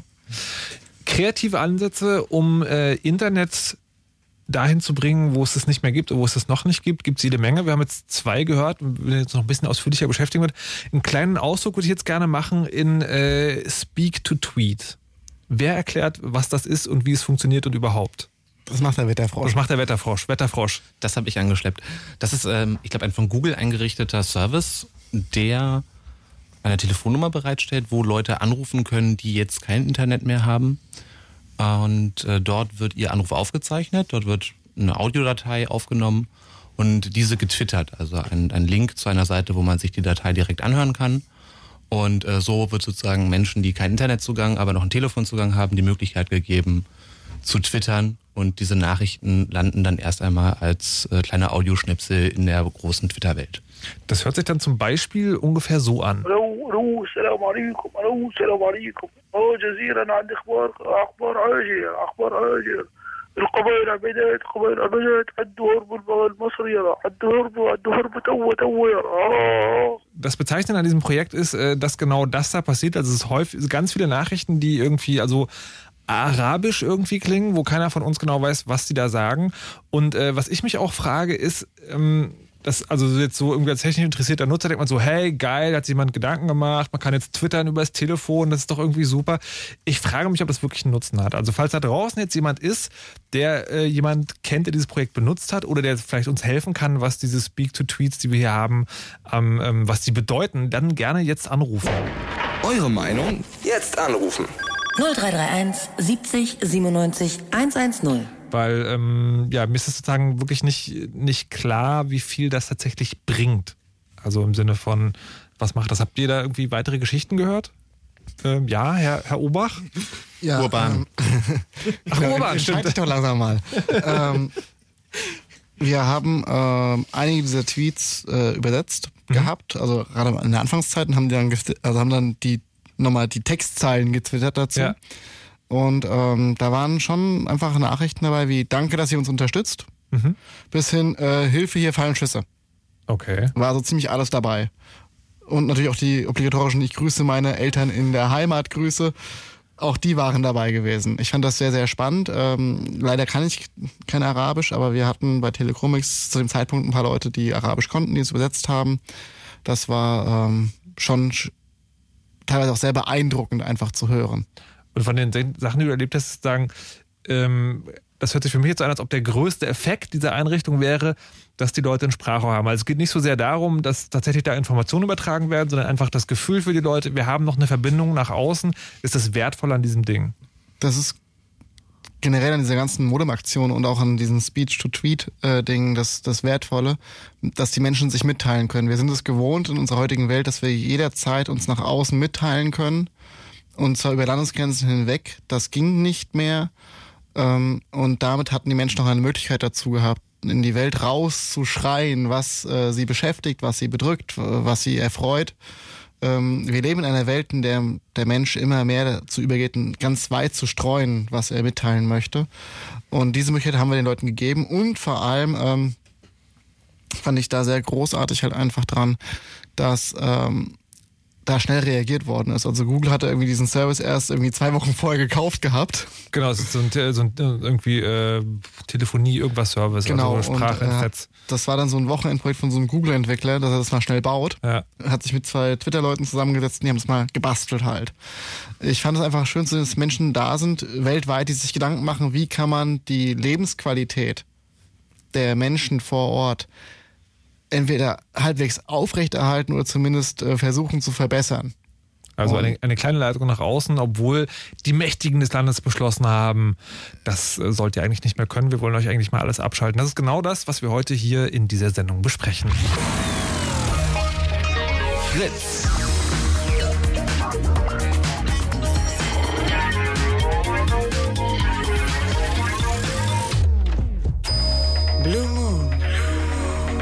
Zwei Sprechstunden. Und von den Zweien bleiben uns noch eine im Chaosradio, heute mit Wetterfrosch, Elektra Wagenrad und Herrn Obach. Es geht um Internet in Krisengebieten, das heißt äh, Gebiete, wo beschlossen wurde, hey, hier soll keiner mehr kommunizieren können, dort doch noch genau das irgendwie möglich zu machen. Wir haben heute schon ein paar Ansätze gehört. Es geht, äh, es ging mit Mesh-Netzwerken, also einfach Plastikkisten ins Land geworfen werden und die kommunizieren dann wie magisch untereinander.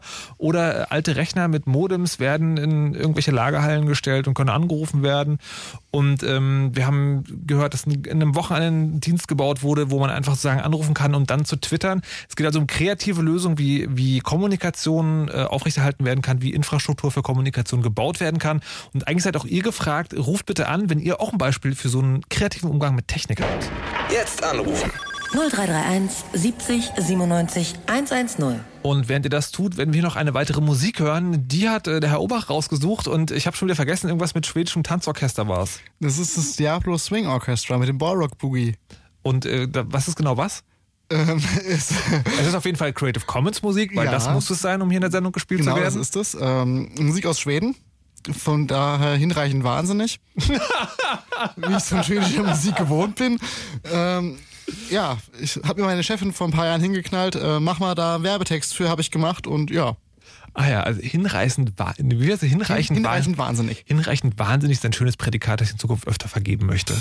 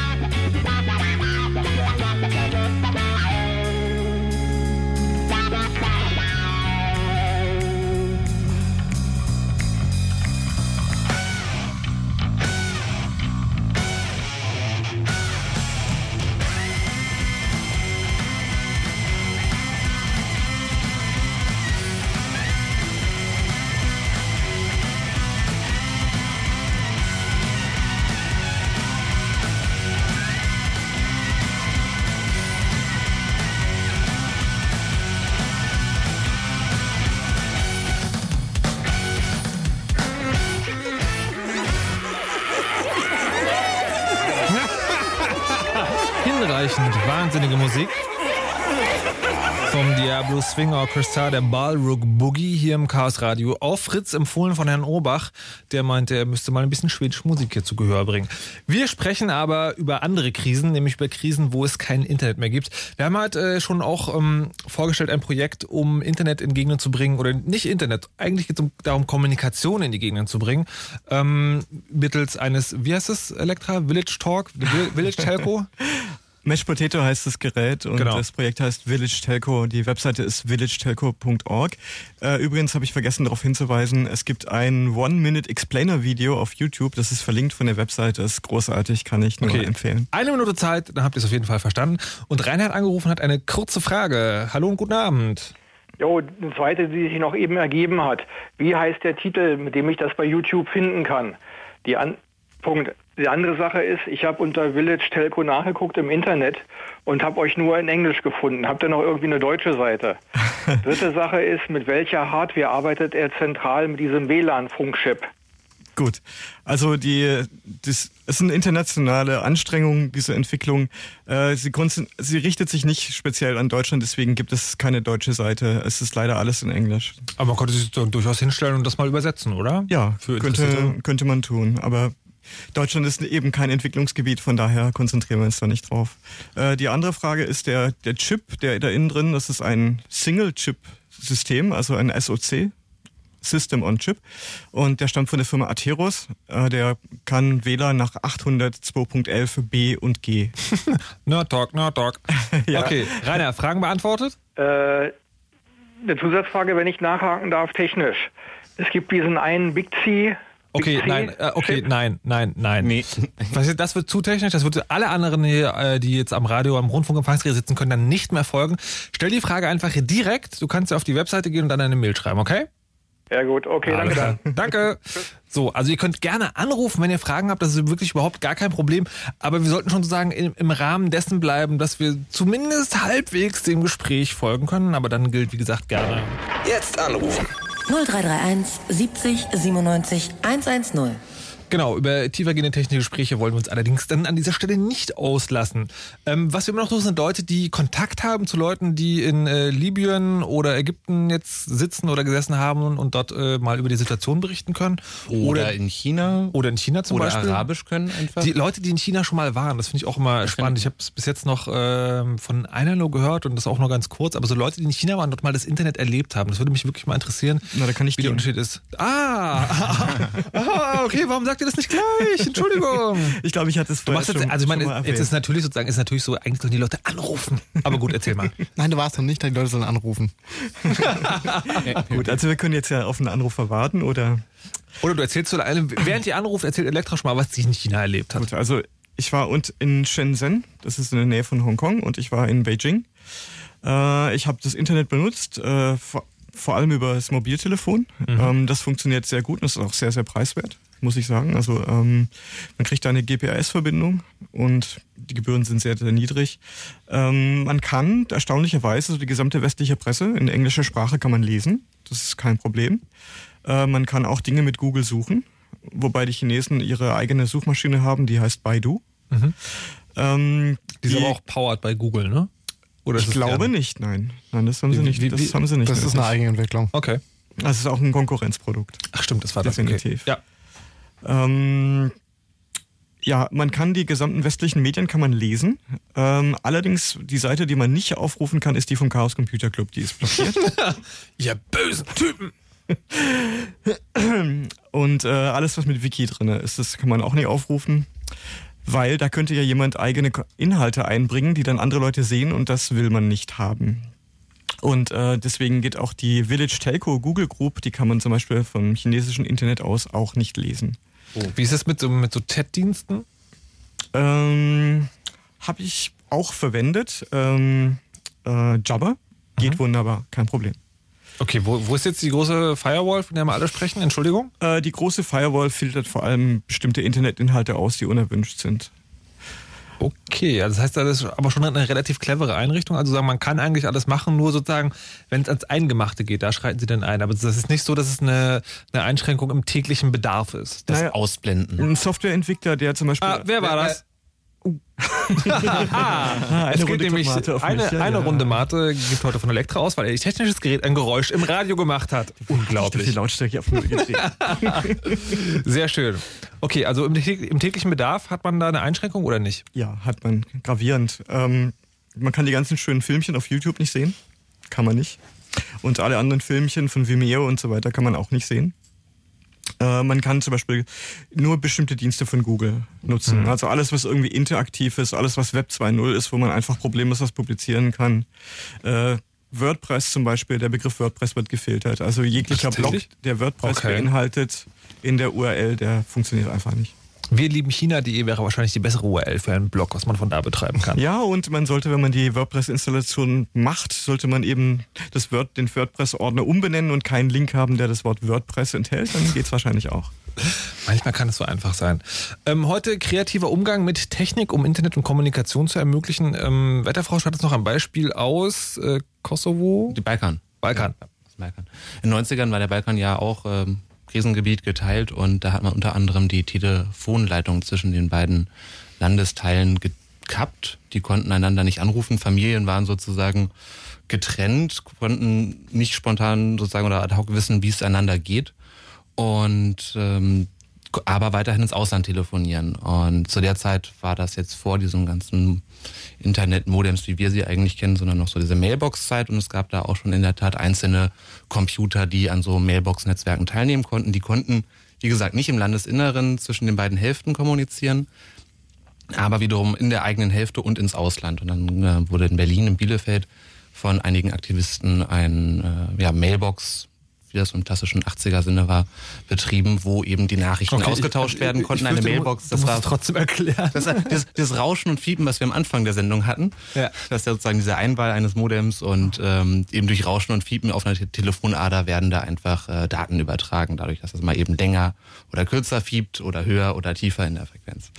Und ähm, so wurden halt hauptsächlich Texte und äh, ja direkte Mitteilungen übertragen und wohl auch ja innerhalb des Landes weiterverteilt, ausgedruckt und dann in andere Städte gebracht, sozusagen ein, ein alternatives Nachrichtensystem basierend auf Telefon, Ausdrucken und äh, zwischen die beiden Landeshälften. Ja, man hat da eine Mailbox, äh, da schickt man irgendwelche Informationen hin und diese Mailbox tauscht sich dann irgendwann mit einer anderen Mailbox aus und so vernetzen sich sich alle miteinander und äh, genau. updaten sich gegenseitig. Also es ist dezentral und deswegen auch nicht so leicht anzugreifen. Und sehr großartig ist, dass wir genau solche Technologie gerade verwenden möchten, um ähm, für Gebiete, wo das Netz abgeschaltet wird, ähm, Backup-Infrastruktur zu bauen mit äh, neuere Protokolle, mit dieser alten Technologie des Synchronisierens.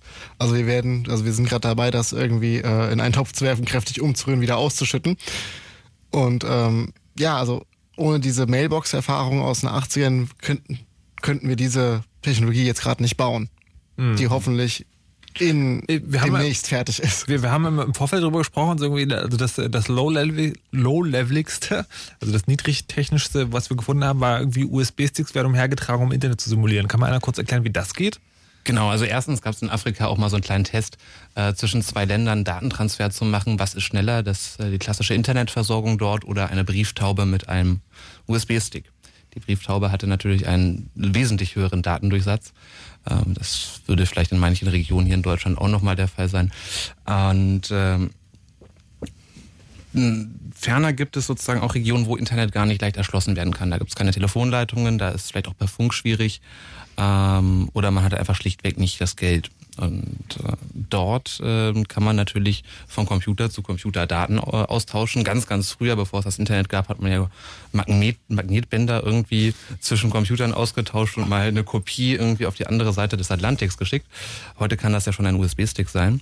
Und da gibt's dann wirklich äh, einen kleinen Schulserver in einer Region Afrikas, äh, wo Leute ihre Mails haben, wo Leute vielleicht auch Terminal-Computer haben, dort ihre Mails an- empfangen und schreiben, aber sie haben keinen Internetanschluss. Sie haben keine Internetleitung.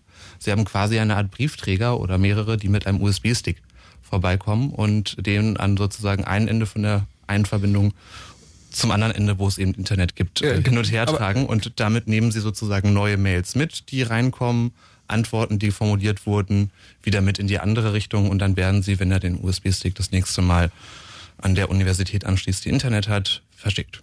Und selbst das planen wir in unserer Backup-Strategie ein, das mit USB-Sticks Okay, ich, ich, ich gesenkt habe dazu eine, eine Nachfrage. Also ich kann mir natürlich jetzt so vorstellen, klar, ich nehme jetzt irgendwie von zu Hause einen USB-Stick mit, gehe zu einem anderen Rechner und stecke ihn da rein und kopiere die Word-Dokumente darunter und dann könnt ihr das da lesen. Oder gibt es tatsächlich ein Protokoll? Also ich stecke den USB-Stick rein, dann Software zieht sich das runter und verteilt das quasi, als ob es aus dem Netz kommen würde. Genau, beziehungsweise ein, zwei Lösungen davon zusammengeschweißt, die Okay. das dann ermöglichen. Elektra, du wolltest noch? Es gibt noch eine Steigerung davon. Ähm, es gibt äh, Busse, die durch Gegenden fahren, wo relativ schlechte Anbindung ist oder gar keine Anbindung existiert. Und die haben dann ein WLAN-Gerät an Bord. Und immer wenn die irgendwo halten, um, wo sie regelmäßig vorbeikommen, um Passagiere aufzunehmen, wird lokal drahtlos werden Daten übertragen. Also der, der Bus kommt vorbei, dann wird der lokale Ordner synchronisiert. Es werden Daten hin und her gereicht, der Bus fährt weiter und die Daten sind, werden transportiert. Digitale Briefträger. Mir, mir fällt gerade noch ein Funfact ein, diese Berechnung irgendwie von wegen Brieftaube oder, oder Internet. In Kanada hat das mal jemand gemacht, weil da die Internetgebühren wohl relativ äh, groß sind und hat er ausgerechnet irgendwie, dass es, wenn er einen Film haben will, den er sich online ausleiht, ist es wohl billiger, eine SSD-Festplatte zu kaufen, den Film noch draufspielen zu lassen, dann zu ihm schicken zu lassen, als es tatsächlich übers Netz runterzuladen, weil die Datentarife dann wirklich so extrem Das sind teuer die sind. neuen Datentarife. Also die, ähm, in Kanada oder generell in Nordamerika denkt man generell darüber nach, die Datentarife deutlich zu erhöhen. In Kanada hat jetzt der erste Provider damit angefangen und da ist es wirklich billiger, eine 750 Gigabyte SSD-Platte zu kaufen und den Film darauf zu kopieren und sich per Post zuschicken zu lassen. Express, glaube ich sogar, oder? Mit per Express, als das ähm, übers Netz zu machen. Es gibt ein klassisches äh, Beispiel aus der Computerliteratur. Man sollte die Datenübertragungsrate eines LKWs, der mit Festplatten beladen ist, nicht unterschätzen. Oh mein Oh, aha, nicht Da schlecht. der vollkommen recht. Gut, das Problem, Ganze Internet? das Problem, das Problem ist, das kann man ja Ah ausdrucken. ja, äh, Ar archive.org, die Webseite kennt ihr sicherlich alle. Die haben äh, früher mal das gesamte Internet archiviert. Und als ich diese Seite kennengelernt habe, das war so ums Jahr 2000, 2001, war ihr gesamter Datenbestand 4 Terabyte. Also und Okay. damals haben sie wirklich alles, was es im Internet äh, öffentlich erreichbar gab, also auch Treiber-Downloads. Das steht seit neuestem bei mir unterm Schreibtisch als Ja. Backup. Ja. Genau. Und ich war neu schockiert. Ich habe nicht meine alte erste Webseite da wiedergefunden. Alte Vergehen. So, wir waren jetzt aber gerade äh, dabei stehen geblieben, äh, also in, in Gebiete, die kein Netz haben, ähm, sozusagen das zu bringen, notwendigerweise oder sozusagen äh, in der Not auch damit, dass wir USB-Sticks hin und her fahren. Herr Obach hat davon gesprochen, dass, äh, dass ihr jetzt irgendwie so ein Paket zusammenbastelt. Wie genau soll das aussehen? Oder also so an so einem Standard arbeitet, äh, um solche Gebiete wieder zu versorgen? Survival Kit. Genau, ein Survival Kit. Ähm, wie das genau aussieht, kann ich noch gar nicht wirklich sagen, äh, weil wir gerade in der Konzeptionierungsphase erst sind, die aber schon sehr weit vorgeschritten ist. Ähm, Im Endeffekt geht es dabei um äh, Synchronisieren über sowohl Modemverbindungen als auch USB-Sticks, als auch über, wenn vorhanden, WLAN und Mesh-Netzen, die sich dann selbst organisieren. Ähm, das Ganze so idiotensicher, dass es jeder benutzen kann, weil oft scheitert Technologie daran, dass Menschen es nicht benutzen können. Wir sind noch nicht fertig damit. Ich weiß nicht, wie lange wir brauchen. Ich hoffe, wir brauchen nicht allzu lange, dass wir es recht bald einsetzen können, dass wir alternative Netzstrukturen aufbauen können, also alles dezentralisieren können, dass wir eigene Netze betreiben können, dass wir zur Not einfach einen USB-Stick von A nach B tragen und somit Daten in großen Mengen weitergeben können. Ähm, ja, das ist der Plan. Da haben wir auch ähm, als Protokoll uns das gute alte News-Protokoll ausgesucht. Das ist also auch irgendwie was eigentlich nicht mehr benutzt wird, oder? Ähm, es wird noch von ein paar Leuten benutzt. Nur ein kleines Dorf. genau. Aber ähm, das ist äh, durchaus, also auch da ist der Plan, es so zu bauen, dass äh, USB-Stick reinschieben in den Rechner, booten, funktioniert. Und dass auch alles vorkonfiguriert ist mit einem schicken Web-Frontend, dass es halt für einen Menschen auslöser bei Facebook benutzen würde. Was im Hintergrund passiert, ist ihm scheißegal. Und so ich, muss es ich, auch ich sein. bin nach wie vor der Ansicht, dass ihr beiden euch mal zusammensetzen würdet. Ich glaube, da könnte irgendwas bei rauskommen.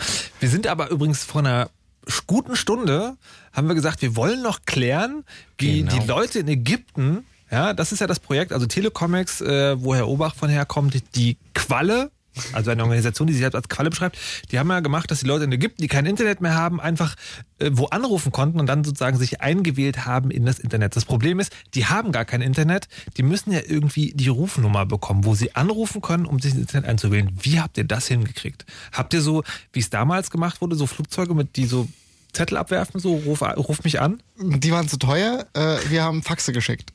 Nicht dein Ernst. Doch, wir haben Faxe geschickt. Wohin? Wir, An wen? an Ja. Universitäten, also gerade die Informatikfakultäten, äh, Bibliotheken, Krankenhäuser, äh, Internetcafés. Okay. Also wir haben sie dahin geschickt, wo wir der Meinung waren, dass die Leute damit was anfangen können. Wie, wie habt ihr die Nummern rausgekriegt? Äh, Google Cache. Okay. Das ist so Ar- einfach Archive.org. manchmal. Ähm, weil die Seiten waren ja nicht mehr erreichbar in Ägypten. Ja. Also und wir hatten die Nummer nicht gehabt, also mussten wir auf den Google Cache zurückgreifen. Also tatsächlich wir haben auch teilweise Hotels gefaxt. angefaxt. Und ähm, also ich habe da eine recht hohe Faxrechnung produziert. ähm, und das hat funktioniert. Also wir haben durch ein großes, massives Faxaufkommen haben wir die Nummern gestreut und sie wurden angerufen. Und natürlich dann auch noch dann im nächsten Schritt äh, Reporter von Al Jazeera gefragt. Die haben wir bei Ägypten nicht erreicht. Für Libyen haben wir sie erreicht. Heißt? Ähm, dass die den Menschen, die sie vor Ort treffen, die Nummern einfach in die Hand drücken. Okay, sie haben es aber nicht irgendwie, irgendwie in so einer Laufschrift im Fernsehen irgendwie eingeblendet. Äh, nee, aber dafür im Live-Blog. okay. Also sie haben das auch, also sie haben es auch weiter verbreitet, unser, unser Telecomics-Fax. Ähm, ja, das ist, das ist das Mittel der Wahl gewesen. Wir faxen es halt mal hin. Jetzt ist ja so, ähm, also äh, es ist ja so, dass du erzählt hast zum Beispiel irgendwie, also ihr hattet 600 Leitungen, aber ein Großteil davon war sozusagen einzelne Rufnummern, wo mehrere Leute anrufen können. Das heißt, es gibt einen Block von Rufnummern, die er anrufen kann, um ins Internet zu kommen. Haben die Mächtigen nicht dann wiederum die Möglichkeit, einfach diese Rufnummern zu sperren? Die hätten sie, ja. Das Risiko bestand. Ähm, in Ägypten ist das nicht passiert, Libyen ist das jetzt passiert. Wir Tatsächlich? haben teilweise, also ähm, unsere eine Rufnummer in Düsseldorf ist teilweise nicht erreichbar. Also sie ist nicht von überall aus erreichbar. Teilweise ist sie blockiert. Wie schnell könnt ihr da neue Nummern in Beschlag nehmen? Nicht so schnell. Also einzelne Nummern ja, äh, ganze Modembänke dahinter, nein, das geht nicht so schnell. Wir haben momentan zum Glück noch das FDN laufen, also das ist auch noch nicht blockiert. Und wir haben als Backup noch ähm, ein weiteres Projekt hier in Deutschland sitzen, das auf Zuruf innerhalb von zwölf Stunden 30 Leitungen bekommt. Okay, also das, aber sozusagen, das ist jetzt eine ernsthafte Gefahr. Das heißt, Diese Gefahr besteht. Das heißt, ihr müsst sozusagen auch immer gucken, dass die, ähm, dass die Nummern sozusagen nicht zu weit verbreitet werden, nicht zu weit bekannt. Das- Öffn öffentlich ist öffentlich. Genau, also sobald es öffentlich ist, sobald wir es verbreiten, ist es da und kann gesperrt werden. Das Risiko besteht immer, da kommen wir auch nicht dran rum. Also wenn jemand Nummernblöcke spenden kann, Also wenn jemand Leitungen hat, so unglaublich viele davon, die auf eine Nummer zusammenlaufen, dann... Dann gilt folgendes. Jetzt anrufen. 0331 70 97 110. So, es geht also darüber, die Kontrolle zu behalten, ähm, um Kommunikation aufrechtzuerhalten. Wir hören jetzt einen Song, der passend zum Thema ist. Der ist von Pro Professor Klick und heißt All Control.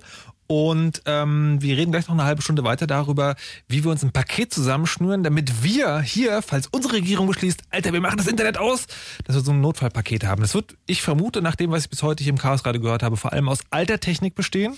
Aber wir werden gleich mal gucken, wie das so aussehen kann. Bevor wir das klären, machen wir aber das Fritz Info mit Nachrichten, Wetter und Verkehr. Und wie gesagt, vorher noch Professor Klick, All Control im Hard Remix.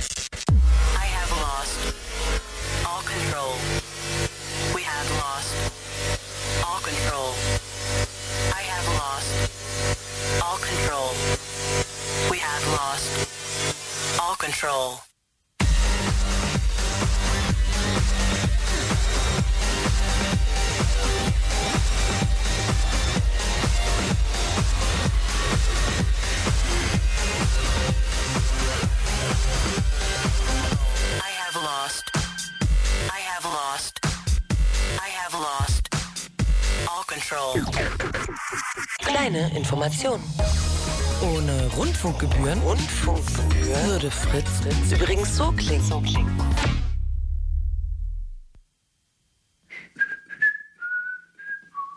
Ja, für alle, die jetzt denken, ey, da ist ja gar nichts. Richtig. Ohne Rundfunkgebühren wäre hier auch gar nichts. Fritz. Powered bei eure Rundfunkgebühren. Und das hört man. Um genau halb zwölf. Fritz Info. Nachrichten. Mit? So, mit Kai, natürlich. Oh Ach Gott, ja. ganz vergessen. Der Typ ohne Computer ist wieder im Studio und macht Nachrichten. Ja, den Film brauche ich doch, wenn du das sagst. Bahnreisende müssen morgen Vormittag erneut mit Behinderungen rechnen. Wie die Lokführergewerkschaft GDL mitteilte, soll es für 8.30 Uhr bis 11.30 Uhr Warnstreiks geben. Bestreikt werden die Deutsche Bahn und sechs Privatbahnen. Die Berliner S-Bahn soll diesmal aber nicht bestreikt werden. Schon am Dienstagmorgen hat ein Warnstreik den Schienenverkehr für zwei Stunden weitestgehend lahmgelegt. Die GDL will einheitliche Tarifbedingungen für die rund 26.000 Lokführer in Deutschland durchsetzen. In Libyen gehen regierungstreue Truppen offenbar weiter brutal gegen Aufständische und Protestierende vor. Es wird von zahlreichen Toten berichtet. Regierungen in aller Welt arbeiten mit Hochdruck daran, ihre Staatsbürger aus dem Land zu holen. Die deutsche Marine schickte drei Schiffe. Angesichts der Gewalt in Libyen wächst der internationale Druck auf das Regime. Die Europäische Union beantragte beim UNO-Menschenrechtsrat den Ausschluss des nordafrikanischen Landes. Darüber soll morgen in Genf beraten werden. Nach der Aberkennung des Doktortitels prüft die Universität Bayreuth, ob Verteidigungsminister zu Guttenberg die Hochschule bewusst getäuscht hat. Eine Kommission soll das Verhalten des Ministers untersuchen und bewerten. Der Ältestenrat des Bundestags will erst Mitte März entscheiden, ob die Doktorarbeit auch vom Parlament überprüft wird. SPD und Grüne werfen Union und FDP vor, sie wollten eine rasche Aufklärung verhindern. Nordrhein-Westfalen schafft zum nächsten Wintersemester die Studiengebühren ab. Das hat der Landtag mit den Stimmen der Regierungsparteien SPD und Grüne und der oppositionellen Linken entschieden. Bislang hatten die Hochschulen von ihren Studenten pro Semester 500 Euro kassiert. Mit der Abschaffung der Studiengebühren hat NRW-Ministerpräsidentin Kraft eines ihrer großen Wahlversprechen eingelöst. Sport. In der Fußball-Europa League steht Leverkusen im Viertelfinale. Der VfB Stuttgart ist dagegen ausgeschieden. Die Stuttgarter unterlagen im eigenen Stadion Benfica Lissabon mit 0 zu 2. Das Hinspiel hatten die Schwaben bereits mit 1 zu 2 verloren. Leverkusen setzte sich beim ukrainischen Club Krakow mit 2 zu 0 durch. Schon die erste Partie hatten die Leverkusener mit 4 zu 0 deutlich für sich entscheiden können. Wetter. Mit den aktuellen Temperaturen in Berlin und Brandenburg Werte zwischen minus 5 und minus 8 Grad. Die Nacht ist wenig bewölkt und meist auch sternenklar. Und es ist ziemlich kalt draußen wieder mal. Die Tiefstwerte liegen heute bei minus 13 Grad. Tagsüber wechseln sich dann Sonne und Wolken ab. Es bleibt trocken. Die Höchstwerte liegen dann am Freitag zwischen minus 4 und einem Grad plus. Verkehr. Eine Meldung nur aus dem Stadtverkehr Berlin, der betrifft immer noch den Stadtring 100 Richtung Wedding zwischen dem Spandauer Damm und dem Dreieck Charlottenburg. Dort staut es sich aktuell immer noch bei drei Kilometern. Fritz ist eine Produktion des RBB. Datenverkehr.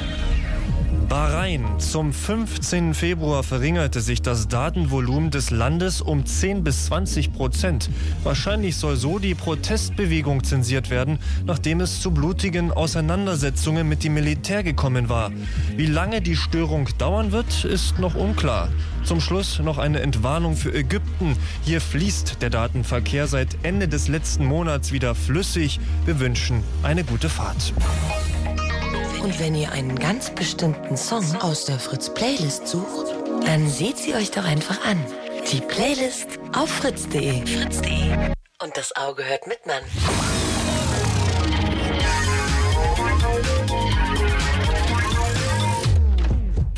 Fritz. Blue Moon. Die zwei Sprechstunden.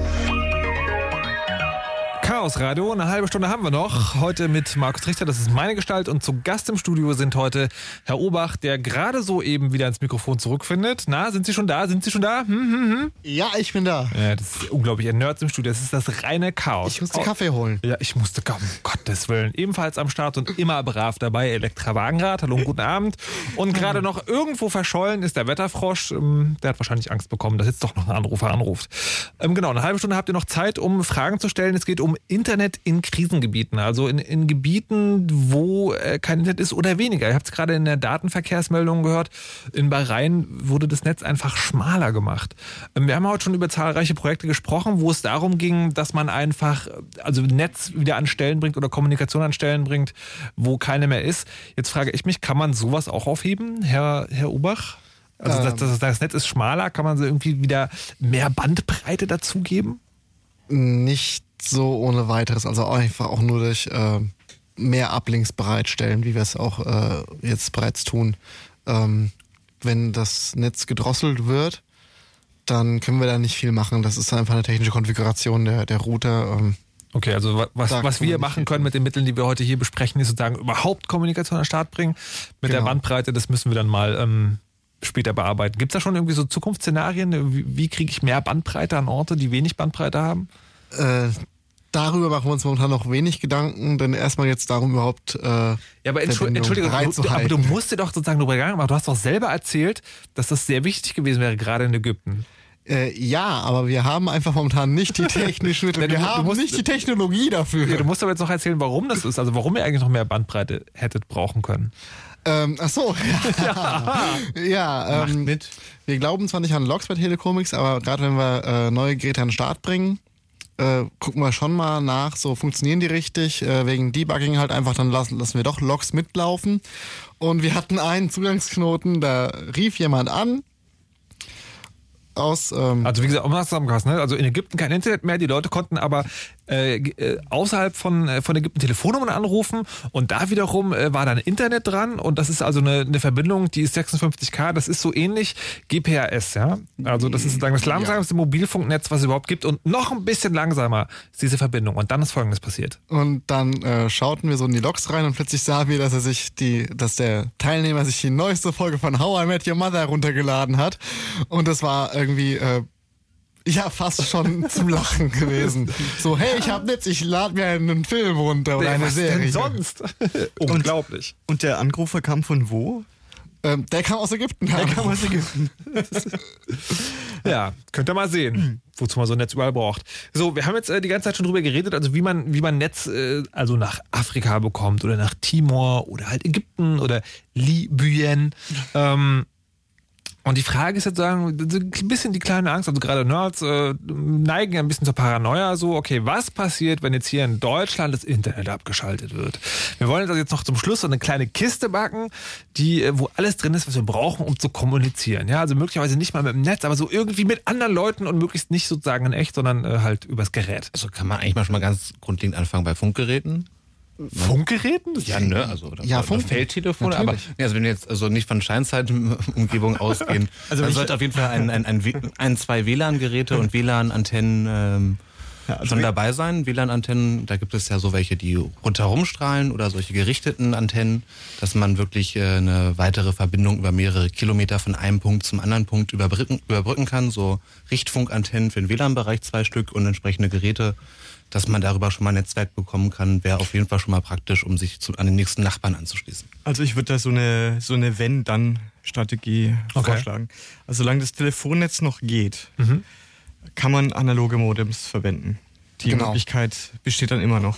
Wo kriege ich heutzutage noch ein analoges Modem her? Gibt's, Ah. gibt's sowas überhaupt noch? ISDN-Karten natürlich auch nicht Gibt es, vergessen. ne? gibt es immer noch, gibt es immer noch, weil es gibt immer noch Leute, die irgendwo sitzen und nur eine analoge Telefonleitung haben und sonst nichts. Und mal ganz dumm gesagt, in jedem aktuellen Dell-Notebook ist ein Modem drin. Also die meisten Leute haben in ihren Notebooks Modems drin und vergessen sie vollkommen, weil sie sie halt nicht brauchen. Aber Okay. in, äh, gut, jetzt im Mac ist es nicht drin, aber äh, so in einem Dell, in einem Acer, überall sind noch Modems eingebaut. Ein weiterer Grund, sich einen Laptop zu kaufen, keinen festen Computer. Ich denke aber, es wird mittlerweile langsam verschwinden aus den Notebooks, aber ein älteres Gerät, was vielleicht drei, vier Jahre alt ist, dürfte es in aller Regel noch drin haben. Gut, aber das ist die, das ist die Strategie, die noch funktioniert, wenn es noch ein funktionierendes Telefonnetz gibt. Mhm. Aber was, was wenn es das auch nicht mehr gibt oder nie vorhanden war? Dann haben wir eine Mashed Potato dabei. Ja, aber die Mesh Potato, die kann halt nur auf kurze Entfernung kommunizieren. Also man braucht dann schon relativ viele Mesh Potatoes. Ähm, um vielleicht eine Stadt zu vernetzen, dass also innerhalb einer Stadt noch Kommunikation stattfindet, dafür geht es noch. Ähm, also der, um, um vorzugreifen, der allerletzte Resort, also das allerletzte Mittel, auf das man zurückgreifen kann, ist Kurzwellenfunk. Das ist dann wirklich die allerletzte Methode. Jetzt irgendwie, um sozusagen äh, Gespräche zu führen oder tatsächlich um Datenverkehr zu haben? Da kann man auch Datenverkehr drüber machen. Und zwar braucht man dafür wirklich nur einen Laptop und eine Soundkarte oder irgendeine Art von Computer und eine Soundkarte. Da gibt es äh, Software. Für Linux gibt es eine Software, die heißt Sound Modem. Und äh, die emuliert dann quasi ein Kurzwellenmodem über die Soundkarte. Und äh, da brauche ich aber noch eine Gegenstelle. Wie weit kann die dann weg sein? Das hängt von dem verwendeten Funkgerät und von der Datenrate ab. Naja, also wir, wir bauen ja gerade die Kiste für zu Hause, also sagen irgendwie, es muss ja irgendwas sein, was sozusagen jetzt nicht irgendwie groß so groß ist wie mein Zimmer, sondern halt äh, haushaltsüblich, sage ich mal. haushaltsüblich heute auch kaum noch, aber gibt es immer noch äh, ist die CB-Funktechnik. Da kann man Reichweiten zwischen 30 und 70 Kilometern erzielen unter guten Bedingungen. Mit einem einzelnen Gerät. Genau, äh, wir haben ähm, während der Ägypten-Sache äh, mit Ham Radio äh, den Funk abgehört und auch gemorst über Ham Radio. Das ist, äh, bin ich nicht genau in der Technologie drinne. Das ist eine Funktechnologie, die irgendwie funktioniert. Für mich ist das Magie. ja, für mich ist das Magie. Ähm, da gibt's aber auch durchaus Leute, die richtig Ahnung von haben.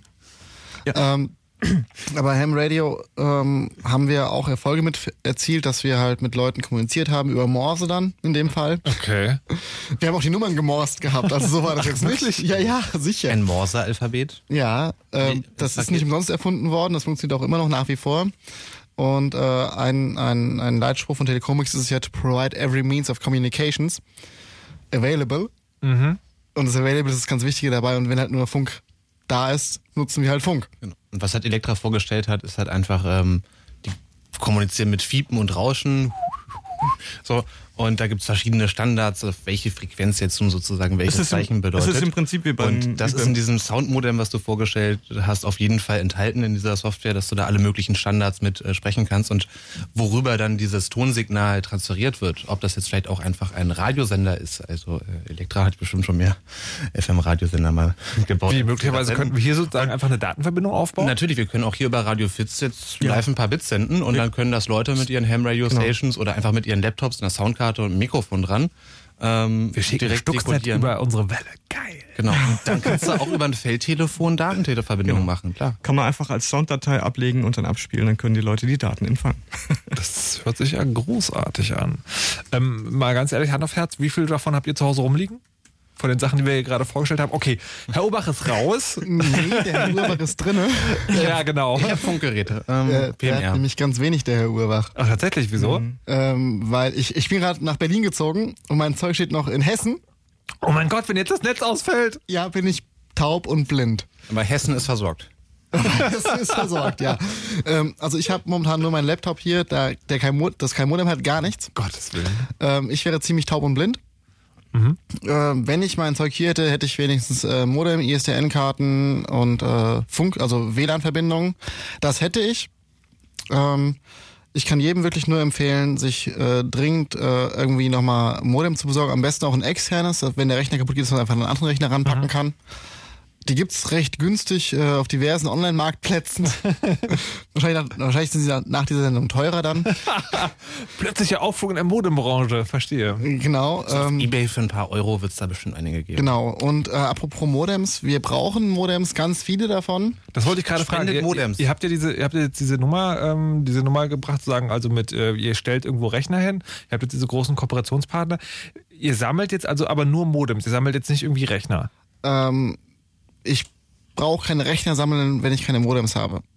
Also die Rechner sind einfacher zu bekommen als Modems heutzutage. Okay, okay, verstehe. Und ähm, ja, also Modems wären ganz super. Ähm, wenn man im Berliner Raum ist, kann man die donnerstags im äh, CCC Berlin abgeben. Mhm. Da werden die dann äh, eingesammelt und äh, dann werden die von Telekomix weiter verwertet.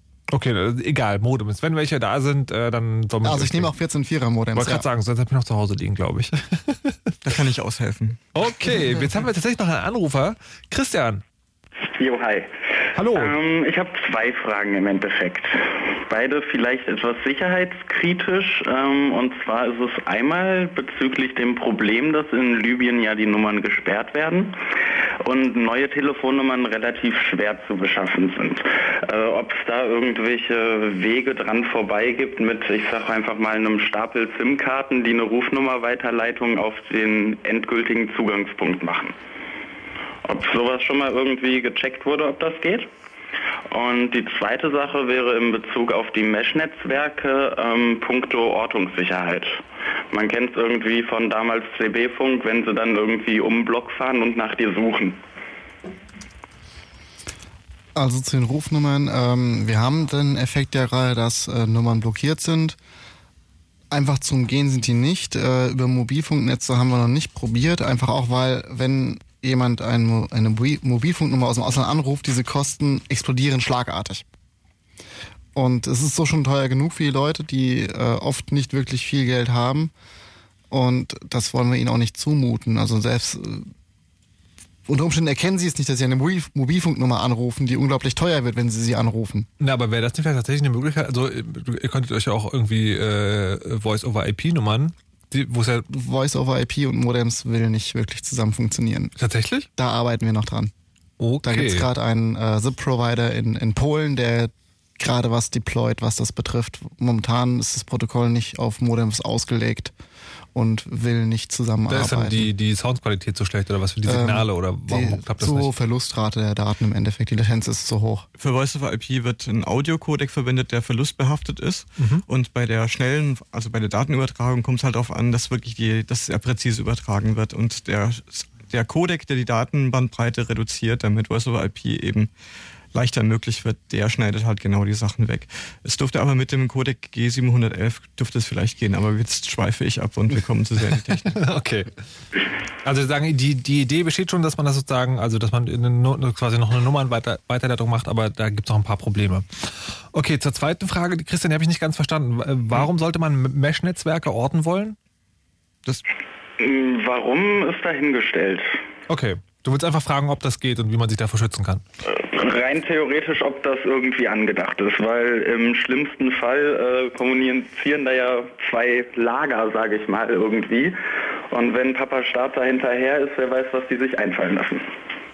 Ja, du hast äh, recht, das ist möglich. Also jede Radioübertragung ist im Prinzip ortbar. Man kann die anpeilen, also bis zu ihrer Reichweite. Das ist möglich, da man äh, Genauso kann man auch die Sendemasten von, von Radio Fritz ganz einfach aufspüren, wenn man da mit einer Richtantenne durch die Gegend läuft und die einfach anpeilt. Es gibt aber sogar noch was. Also wenn zum Beispiel die Kommunikation wirklich nur auf einzelne Worte oder Sätze beschränkt ist, dann kann man das so langsam und bei so einer niedrigen Senderate machen, dass man das mit dem Empfänger gar nicht mehr empfangen kann. Das geht dann im Rauschteppich unter. Äh, Funkamateure verwenden das, um mit unglaublich niedriger Sendeleistung um die Welt rumzufunken.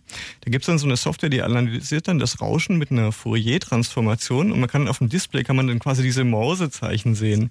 Äh, das lässt sich kaum nachweisen. Also da muss man wirklich genau die Frequenz wissen, auf der das stattfindet. Ist aber wahrscheinlich für die meisten Leute vollkommen unrealistisch, so etwas zu unternehmen.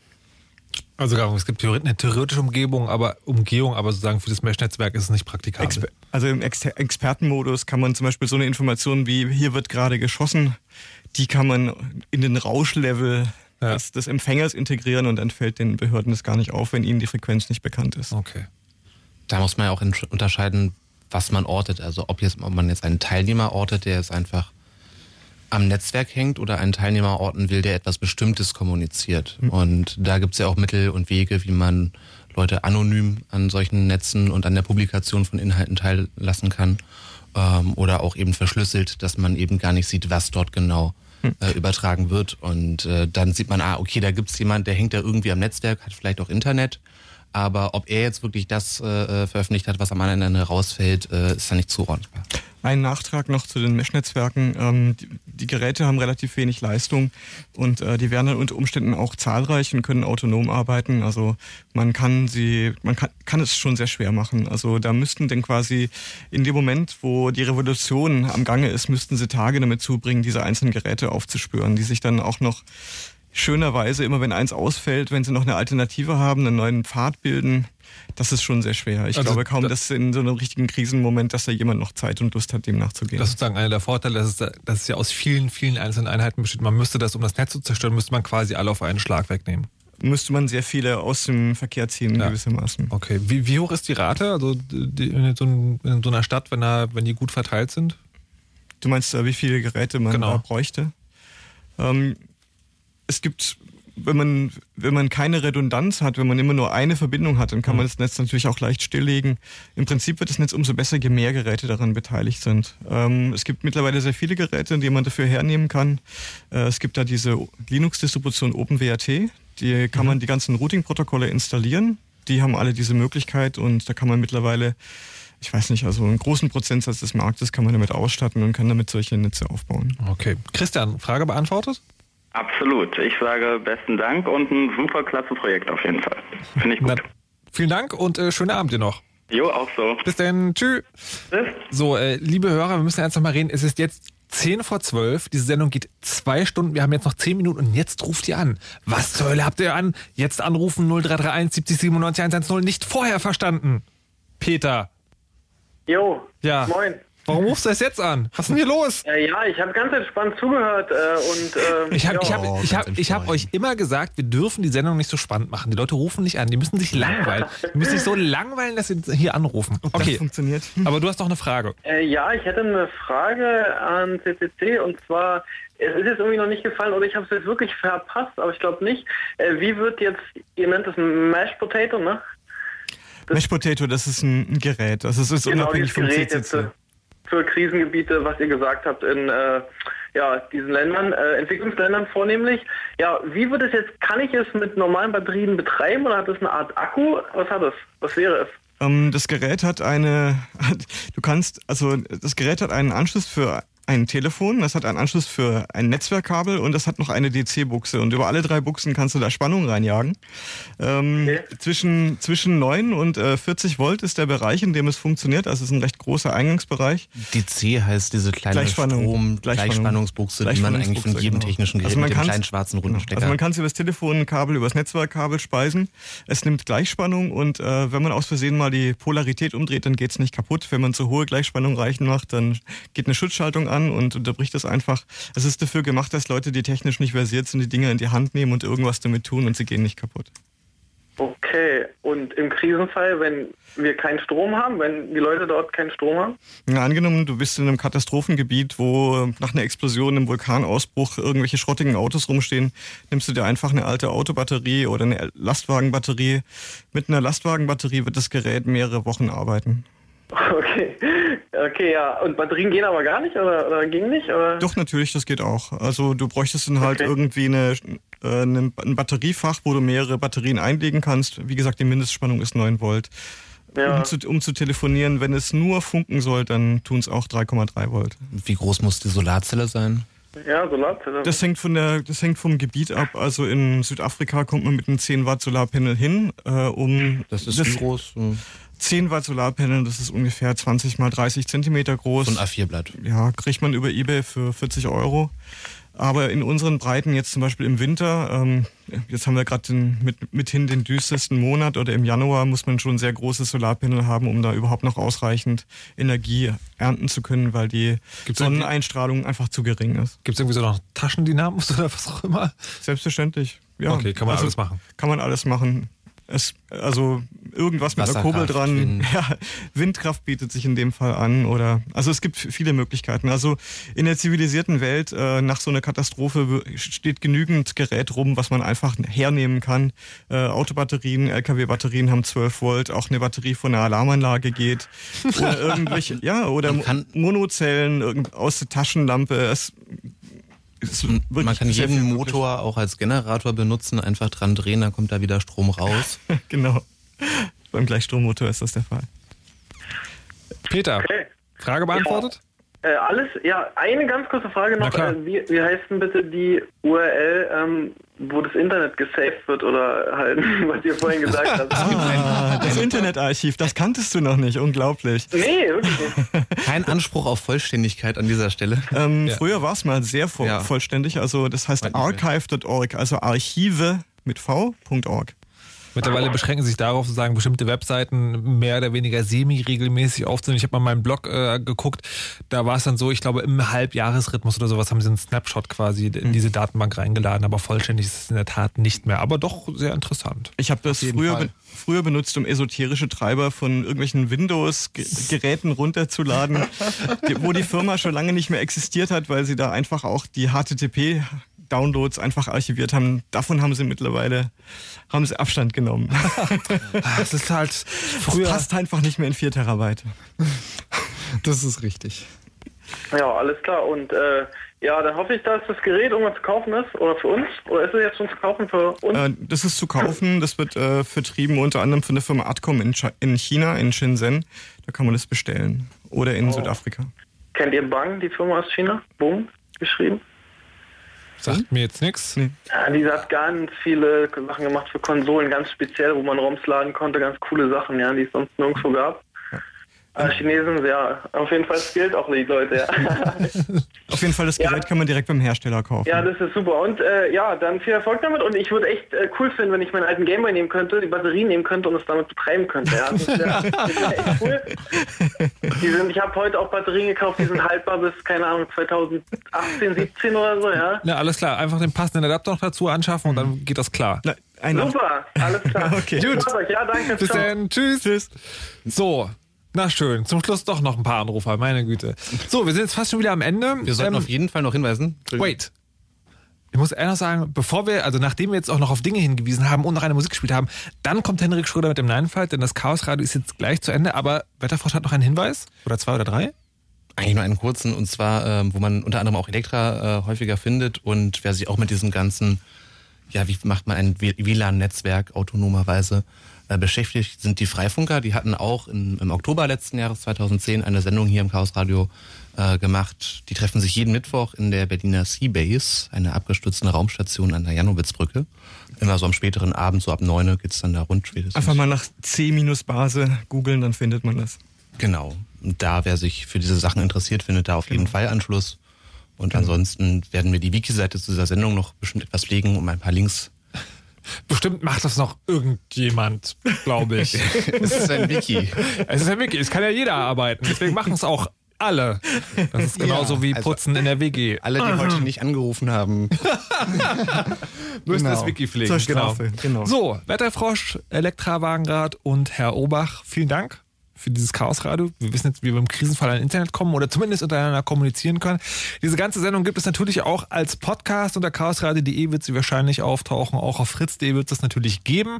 Ähm, ich empfehle mich an dieser Stelle und mir bleibt natürlich nur noch eins zu sagen, was wirklich wichtig ist und was ihr beherzigen solltet. Ich glaube, ich habe es schon ein paar Mal gesagt, man kann es oft genug sagen, macht immer schön eure Backups und lasst euch nicht überwachen. Tschüss. You know how all those bad boy rappers claim how much weed they drink and how many 40s they smoke and how many women they've kissed with at the same time. But you see, I'm addicted to something else. It's not about fancy cars or bling bling, unless it's a glitter animation. I've seen more websites than any lousy ass browser. I've clicked more than Douglas Engelbart. I'm as bossy as Bowser. Don't even remember all my email addresses. And I've got more screen names than Sleepy's got mattresses. I need the internet like Whitney Houston needs crack. If you feel the same way, let me see a delicious this track.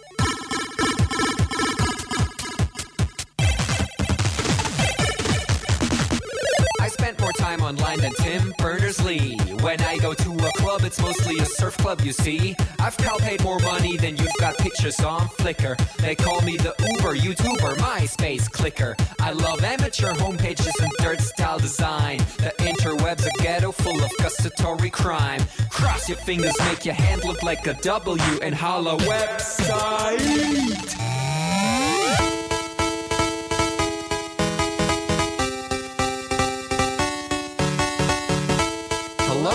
Future girlfriend.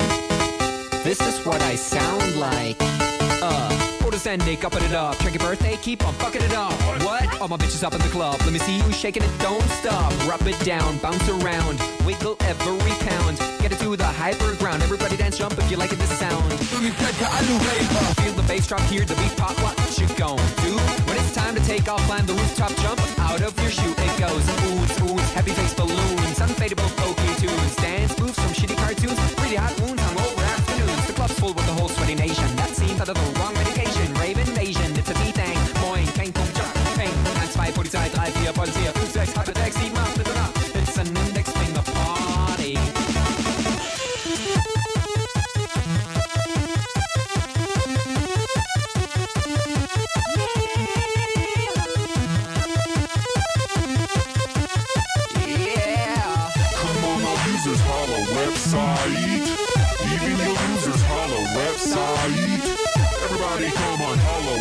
website. Come on, come on, our website. Tuli plättar, Alugeber.